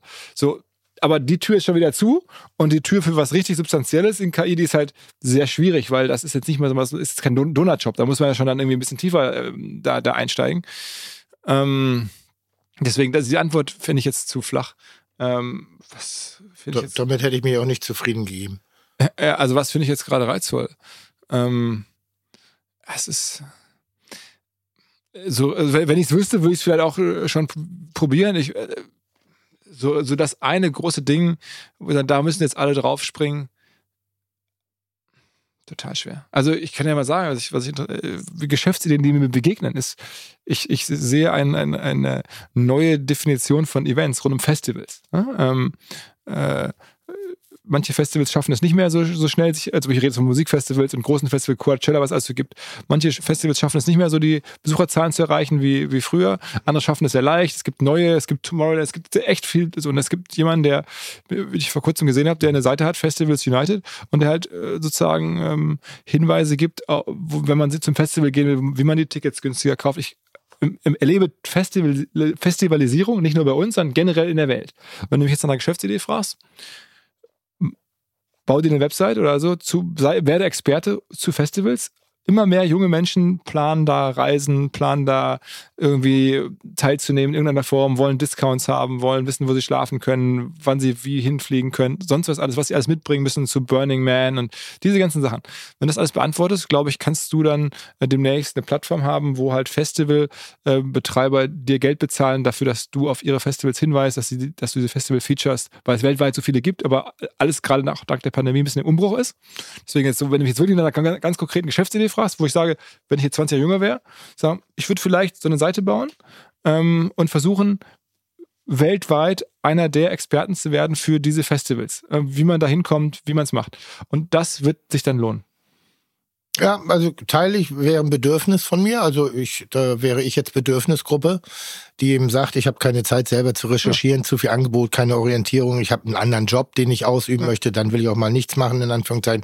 Aber in diesem Wust der Informationen, die unterwegs sind, so einen Filter einzustellen und mir die notwendigen Informationen zukommen zu lassen, äh, ist auf jeden Fall eine Dienstleistung, die ich definitiv annehme. Und gerade rund um ein Themengebiet, was jetzt irgendwie relativ eng klingt Ja, aber auch, auch eine, eine, weltweiten Socard. Also es ist nicht keine kleine Gruppe, aber es ist auch gerade im Umbruch. Es verändert sich, weil es gibt Festivals von unserem rund um Digitalwirtschaft bis zu wie gesagt, Coachella und, und was es alles so gibt, überall. Äh, für jede Musikrichtung und die, für die Familie, für äh, junge Leute. Für, es gibt sehr, sehr viele so Festivalangebote und es ist sehr schwer, sie zu, alle zu navigieren. Es gibt keinen Ort, wo man sich da so informieren kann, ähm, wo man auch ein Gefühl dafür bekommt, wie das da funktioniert dann jeweils. Und, ich glaube, diesen Ort könnte man jetzt schaffen. Also einfach nur mal jetzt, um irgendwie, ich war nicht darauf vorbereitet, jetzt spontan was hier, was hier rauszuhauen, was ich jetzt ganz interessant finde. Nur ist also allgemein, aber man denkt, ja, also ich glaube schon, dass man, wenn man mit dir das Gespräch sucht, jetzt nicht, weil du, also man, dass man schon auch guckt, womit beschäftigst du dich, oh, gibt es da irgendwas für jemand, der so im Thema drin ist, an Wirtschaftsunternehmen, Gesprächsdingen, äh, Innovation, wie gesagt, OMR ist ganz groß, findet in meinen Augen inzwischen auch ein paar Nachahmer. Ja. Ähm, noch nicht genug in meinen Augen. Aber jetzt gut. nicht, nicht mit der Thematik, ne? Aber sowas wie, wir haben ja die, die, wie heißt die bei uns, die Internorga. Wenn die Internorga nur ein bisschen abguckt bei euch, was ihr so macht, ein bisschen dieses Lebensgefühl, diese Einheit, diese Unity, diese, diese Lust am, am, am Weiterbilden und am Informieren erzeugen würde, weil ihr seid ja nicht nur, nicht nur Panel Talk und Konzerte, sondern es ist, das, es werden ja auch wahnsinnig viele Sachen dort angeboten, informiert als auch verkauft. So, das ist ja eine Verkaufsmesse. Mhm. Also eigentlich. nicht jetzt verkauft im Sinne von, man nimmt was mit nach Hause, sondern Nein, nein. Man, man macht was aus, man macht, man Genau, trifft da ich, ich, ich kaufe ja auch kein Hertha oder Ja, kein genau, ja, Kassensystem, sondern ja, Ja, das Gespräch findet da statt und dann kaufe ich es schlussendlich. Und ähnlich ist es bei euch auch. Also es ist für mich nach wie vor eine Verkaufsmesse. Aber eben mit einem Gefühl, wo man sagt, krass, das ist, das ist wirklich irre, was da hergestellt worden ist. Und ich glaube, dass sich da viele Messen mit, also vielleicht keine Angelmesse, vielleicht doch, man weiß es nicht, aber viel von der Infrastruktur, von der Art und Weise der Präsentation und des Aufbaus äh, äh, da was abgucken kann. Ach, vielen Dank. Das, glaub- das, das glaube ich wirklich. Ich hoffe, dass die Internorga da auch ein bisschen was macht, weil das ist ja eine der größten Gastromessen, die im Moment oder eigentlich eine Zeit lang relativ schlechten Ruf hatte, weil es eigentlich, es gab den, den Köche-Montag. Aber eigentlich müsste bei Gastro gerade naheliegend sein, das geil zu inszenieren. das denke ich auch immer. Das äh, vielleicht mache ich mir oder vielleicht machen wir das. Vielleicht hilfst du mir dabei. Ich habe das ja auch schon mal versucht. Ähm, andere Frage: Was macht der Fernsehturm? Tja. Also du fragst das ja, das, ich erkläre das mal ganz kurz. Also du kannst auch jederzeit sagen, ist nicht zum Ja, aber stand ja gerade in der Presse. Stand? Ja. ja, also Was wir, damit wir erhoffen uns. los ist. Ey, Ich muss mal wieder echt mehr Zeit. Ich krieg nichts mit. Ich habe auch nicht mitbekommen, dass Scholz sich auf die Schnauze gepackt hat. Was stand denn jetzt im Fern äh, im, im, im, in der Zeitung? Also ich meine, ich sag mal ganz kurz, warum ich jetzt neben allem, was ich gerade erzählt habe, irgendwie da, dann, du mir diese Frage stellst, vielleicht, denn wir sind ja Teil einer, einer Gruppe, die die Pacht übernommen hat des Hamburger Fernsehturms, ähm, mit der Messe Hamburg zusammen unter anderem. Und wir, der Eigentümer ist die Deutsche Telekom und die Stadt gibt äh, Geld, dass die Telekom den Turm sanieren kann und wir dann da irgendwie als Pächter agieren können. Insofern müssen wir auch ein bisschen warten und hatten das eigentlich mal erhofft, dass so 2023, 2024 soweit sein könnte, dass der Turm aufgeht. Aber aufgrund von wirklich komplexen Hintergrund, äh, Denkmalschutz, Feuerschutz, Planung, Architekten, äh, viele Fragen, ähm, wie es immer so ist, wäre ich jetzt optimistisch, wäre ich jetzt, wäre ich jetzt happy, wenn es in 26, 27 Jahren aufgehen würde. Aber ist noch aktiv, kommt. Soll noch kommen. sind nur die also wir sind da voller, voller äh, Motivation weiter dabei und, und alle anderen auch. Ähm, aber so ein Turm ist, ist ein ganz eigenes Biest. Du frag mich. Ich war sehr motiviert, da auch viele Jahre mit dran und äh, habe ähnlich ja versucht. Also dort, ich stehe bei dir im Wort, Ja. wenn wir den dann aufhaben, würden wir auch da eine Etage mit Gastro verpachten und Ja. dann, dass wir da dich ansprechen, ist ja klar. Aber, ähm, Erdbeerkuchen mit Oma. Mein Konzept. Ja, und Spaghetti-Eis. und Spaghetti-Eis. aber ähm, also es ist jetzt Also nichts Konkretes gerade, kann man ich, noch nicht ich sagen. hätte ja auch gedacht, irgendwie, das geht jetzt irgendwann los und das kann auch nicht jetzt drei, vier Jahre dauern, aber wenn man dann da das einmal so erlebt, dann tut es das auch. Aber warum denkst du da sofort an Tim Melzer? Ist, ist, ist Tim als Marke, Machbar. wie, wie, wie beobachtest du aus deiner wirtschaftlichen äh, Brille äh, Tim Melzer? Nicht als Kumpel oder Nachbar, sondern als Marke in seiner Entwicklung. Er ist jetzt ja nicht mehr die Zielgruppe, wir haben gerade heute drüber gesprochen, ähm, die sich für ChatGPT in allererster Linie begeistern können und sagen, das ist auch noch meine Zukunft, sondern eher vom, vom alten, vom alten Schlag. Ähm, aber trotz alledem würdest du jetzt als Wirtschaftsexperte oder als Marketing-Experte auch sagen, das ist eine Marke, die, die hat sowieso Also Bestand. Man, man muss ja mal sagen, ist natürlich schwer, weil ich jetzt ja auch Timme viele Jahre als Freund, als Nachbar, als, als irgendwie kenne. Aber ähm, ich würde das anders sehen. Ich habe das war mir selber auch ehrlicherweise nicht so klar, weil ich auch Tim eher in Live sehe oder hier im Restaurant als jetzt im Fernsehen. Hab ich irgendwie bin niemand, der Kochsendungen irgendwie groß guckt, aber ab und zu ist mir in den letzten Monaten doch irgendwie passiert. Ähm, und vor allen Dingen werde ich von äh, meinen Kindern oder den meinen, wie heißt das dann, die Kinder von meinem Bruder oder so angesprochen.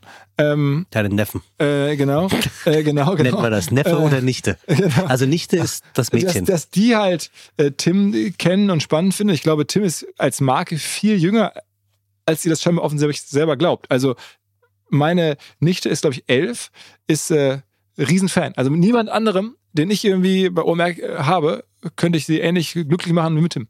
Ähm, und, und das ist, da gibt es einige jetzt so in der, in, der, in, der, Altersklasse, die, die ich jetzt so beobachte. Deswegen, also, wenn du jetzt auf den Turm gezogen es war mir ehrlicherweise nicht so klar, als ich Tim das mal versprochen habe vor Jahren.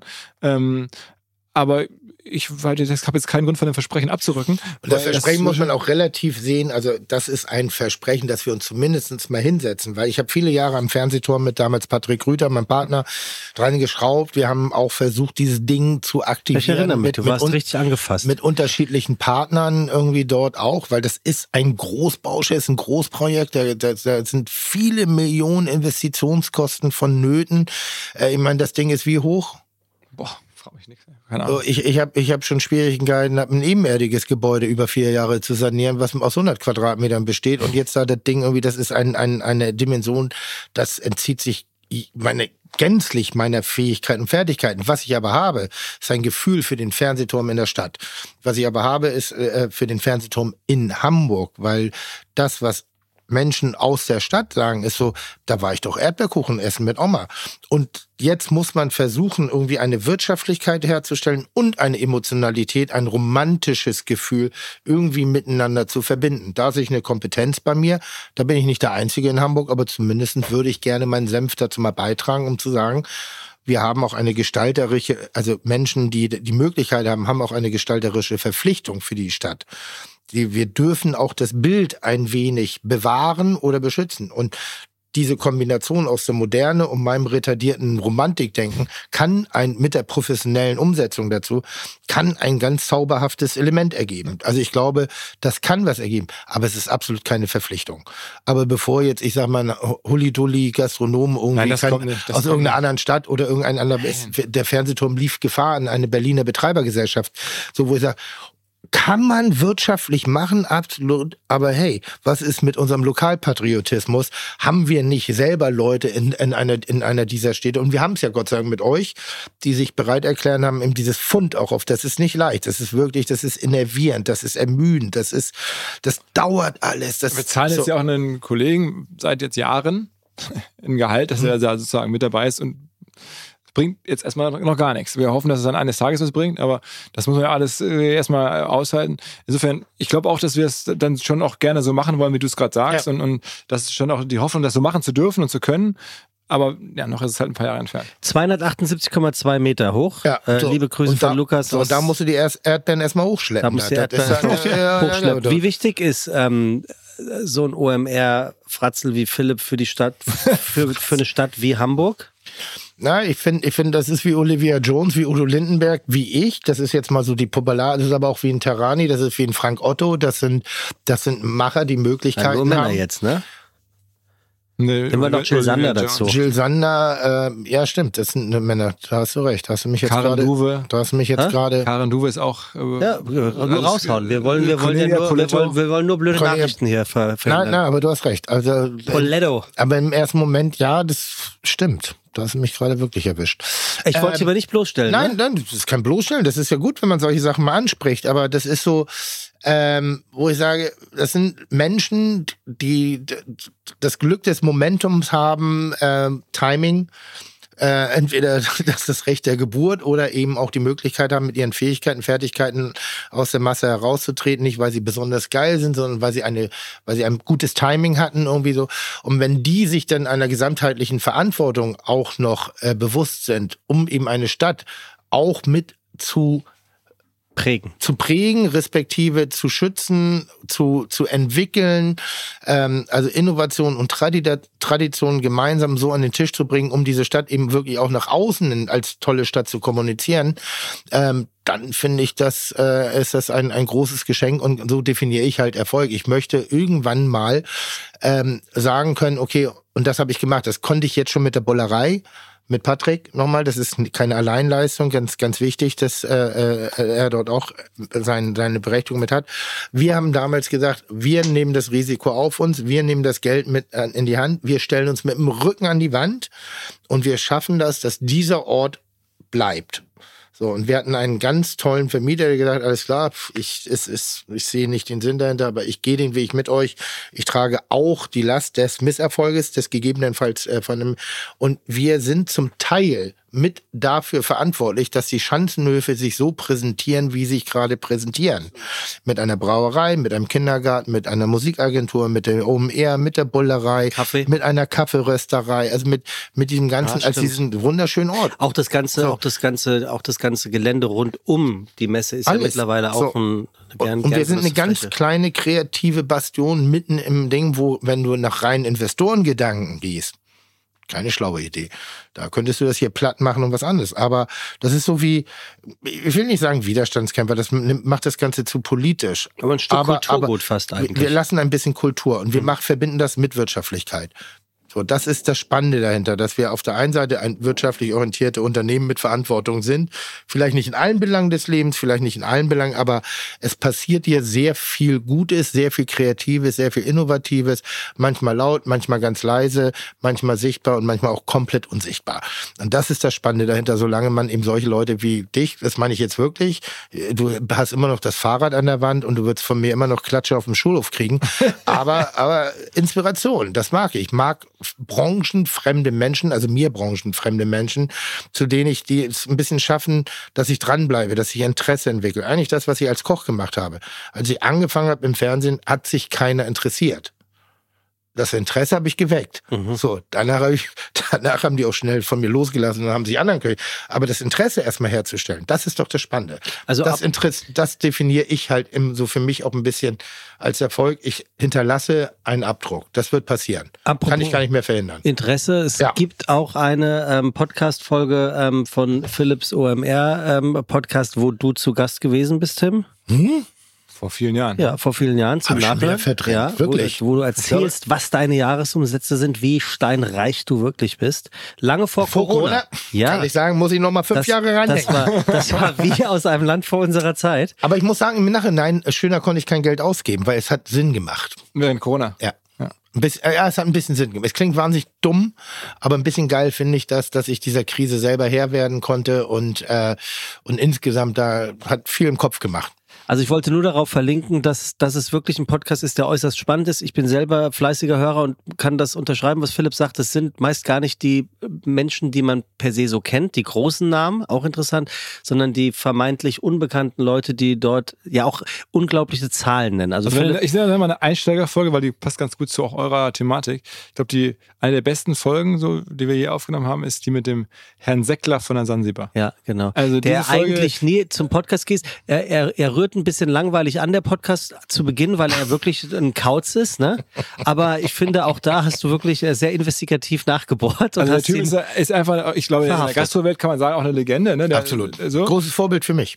Okay, siehst du? Also, deswegen, also wenn jetzt hier du das, ne, vielen Dank, einen, einen, einen Tipp oder einen Shoutout machst an OMR, dann würde ich sagen, dann konkret verbunden, die Folge ist wahrscheinlich jetzt für die Zuhörerschaft hier äh, geil. Weil das Ja. glaube ich, da, das ist jetzt auch dann irgendwie klar Wirtschaft, aber der sagt halt so Sachen wie, ähm, dass, dass er für all seine Mitarbeiter irgendwie äh, auf Sylt, da in der Sansibar, irgendwie eine Wohnung oder ein Haus hat. Und da habe ich so, wie viele Mitarbeiter haben sie denn? Das ist ja wieder, das ist ja wieder Prinz von Dubai, oder nicht? Und dann sag ich, ich gefragt, wie viele Mitarbeiter haben Sie denn?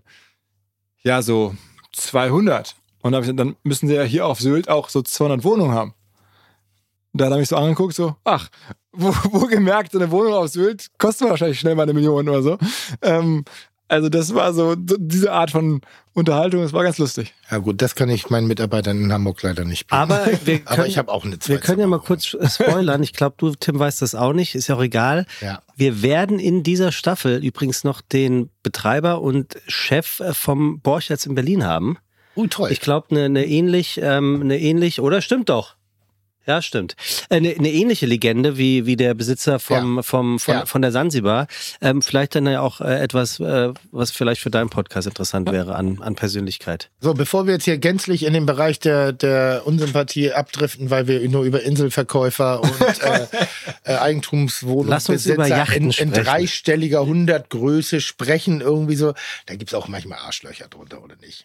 Oder denkst du manchmal so, Alter, eigentlich will ich dir gar keine Bühne geben, du redest richtig scheiße. Oder bist du da so komplett emotionslos? Na, also ich bin da schon insofern emotionslos, dass ich einfach mir sage, die Aufgabe ist jetzt nicht, die Leute sozusagen jetzt zu feiern oder zu sagen, wie geil die sind, sondern einfach die zu zeigen. Und natürlich klappt, Ich habe ja nach dem Gegenteil gefragt, weil da so ein richtiges Arschloch vor dir sitzt.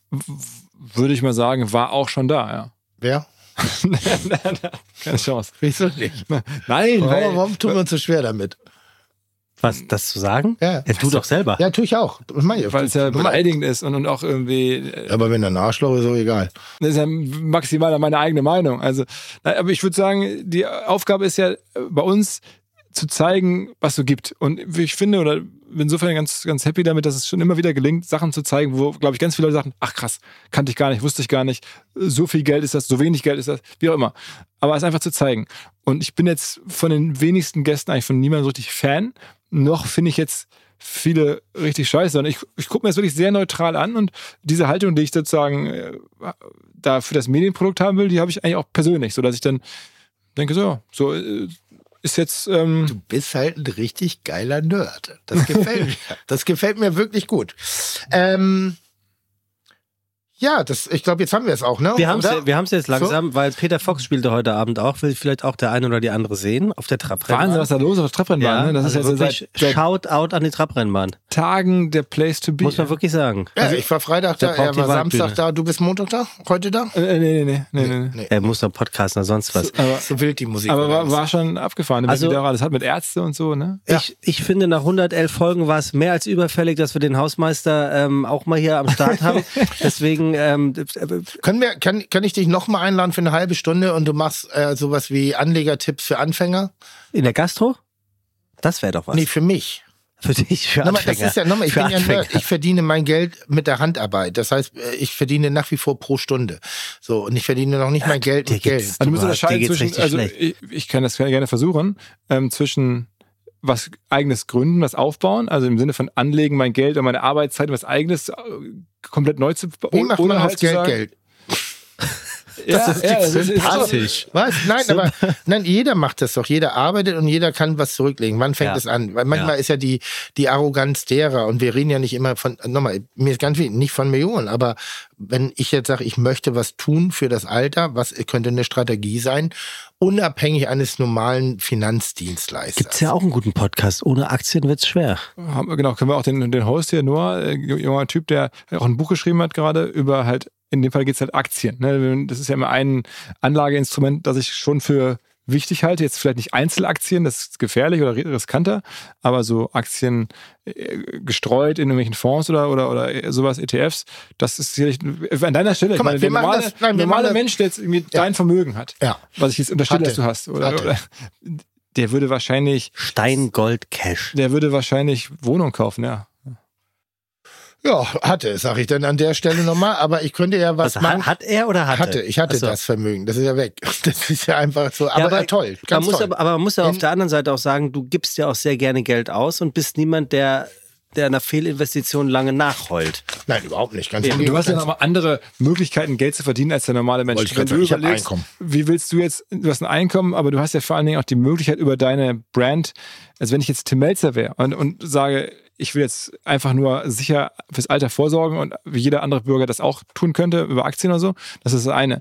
Aber das zweite ist ja zu sagen, wenn ich du wäre, dann könnte man sich überlegen, Könnte man das, also wenn die Bild schreibt hier tausendfach, könnte das eine Idee sein? Das ist nur eine Frage. Ich, also ich spende sozusagen 5000 Euro in den Fide Gastrofonds. Ihr anhand eurer Beratungsstruktur, anhand des Podcasts, wir fangen an, eine Strategie zu entwickeln. Und dieser Fonds wird ausschließlich und einzig für ein, als Experiment für ein sinnvolles Meer betreut. aber, also äh, mit Tim Melzer als Marke dahinter oder einfach nur als Geldanlagefonds? Als Fide Gastrofonds. Nicht für die anderen Leute, sondern einfach nur, dass ihr sagt, eure Tipps stimmen wirklich, weil das langweilt mich manchmal in Erfolgsgeschichten. Ja, wenn der Erfolg da ist, dann ist es immer einfach über Erfolg zu sprechen. Aber, das, das aber man- den das, Erfolg das, also, nein, das, das, also du kannst, wenn wir das könnten, wenn wir jetzt sozusagen so klar besser Geld vermehren könnten, was, was ist ja gar nicht, was wir gar nicht versuchen, ne? Ja. Aber wenn wir das, wenn wir das könnten, ähm, dann würde ich wahrscheinlich von Leuten mit Millionen zugeschmissen äh, und würde Provisionen dafür bekommen, um diese dann zu mehren. Also das, das Gut, dass du das sagst, weil Erfolg ist einfach nicht so einfach zu erklären. absolut nicht. Das, das ist das mal so, ich finde das halt immer vorsichtig bei den, ich bin ja genauso, dass man eben sagt, so nach einer Diät sich hinzustellen und sagen, ja, die Diät, das ist hier, damit habe ich, super einfach. Aber du musst ja auch, verstehe, worauf hinaus, nein, Natürlich. verstehe Ich meine, fang wenn, Geldanlage so einfach wäre, dann wären äh, viel mehr Menschen halt äh, und, und auch Geschäftsgründungen so einfach wären. ne? Das, das müssen schon viele Sachen zusammenkommen. Und bei dir ist jetzt ja auch nicht, dass du, wenn ich jetzt das Tim Melzer-Modell nochmal angucke, das war ja auch nicht nur, dass du früh da warst, diesen Weg ins Fernsehen gefunden hast hier Ich komme aus der. Gosse, harter Weg, harter steiniger Weg. Ja, aber du hast auch dann in die Wiege gelegt bekommen, dieses Talent einfach so äh, einfach rauszurotzen und zu reden und, und das passt gerade gut in die Zeit und hat vielen Leuten gefallen. Das, das hast du jetzt ja nicht gemacht, weil du denkst, ah, ich muss jetzt lernen, so Ich zu bin reden. total introvertiert, das Du weiß bist aber authentisch. Ja, und, und das, deine Art von Authentizität, dieses bisschen assige, das ähm, äh, ja, hat auch irgendwie äh, gut, äh, gefällt einfach Leuten. So, und das ist ein Riesenglück auch für dich. Ja, ich Riesenglück. muss dann jetzt auch los. Philipp, ganz herzlichen Dank. Danke, dass du uns besucht hast in, in deinem Studio.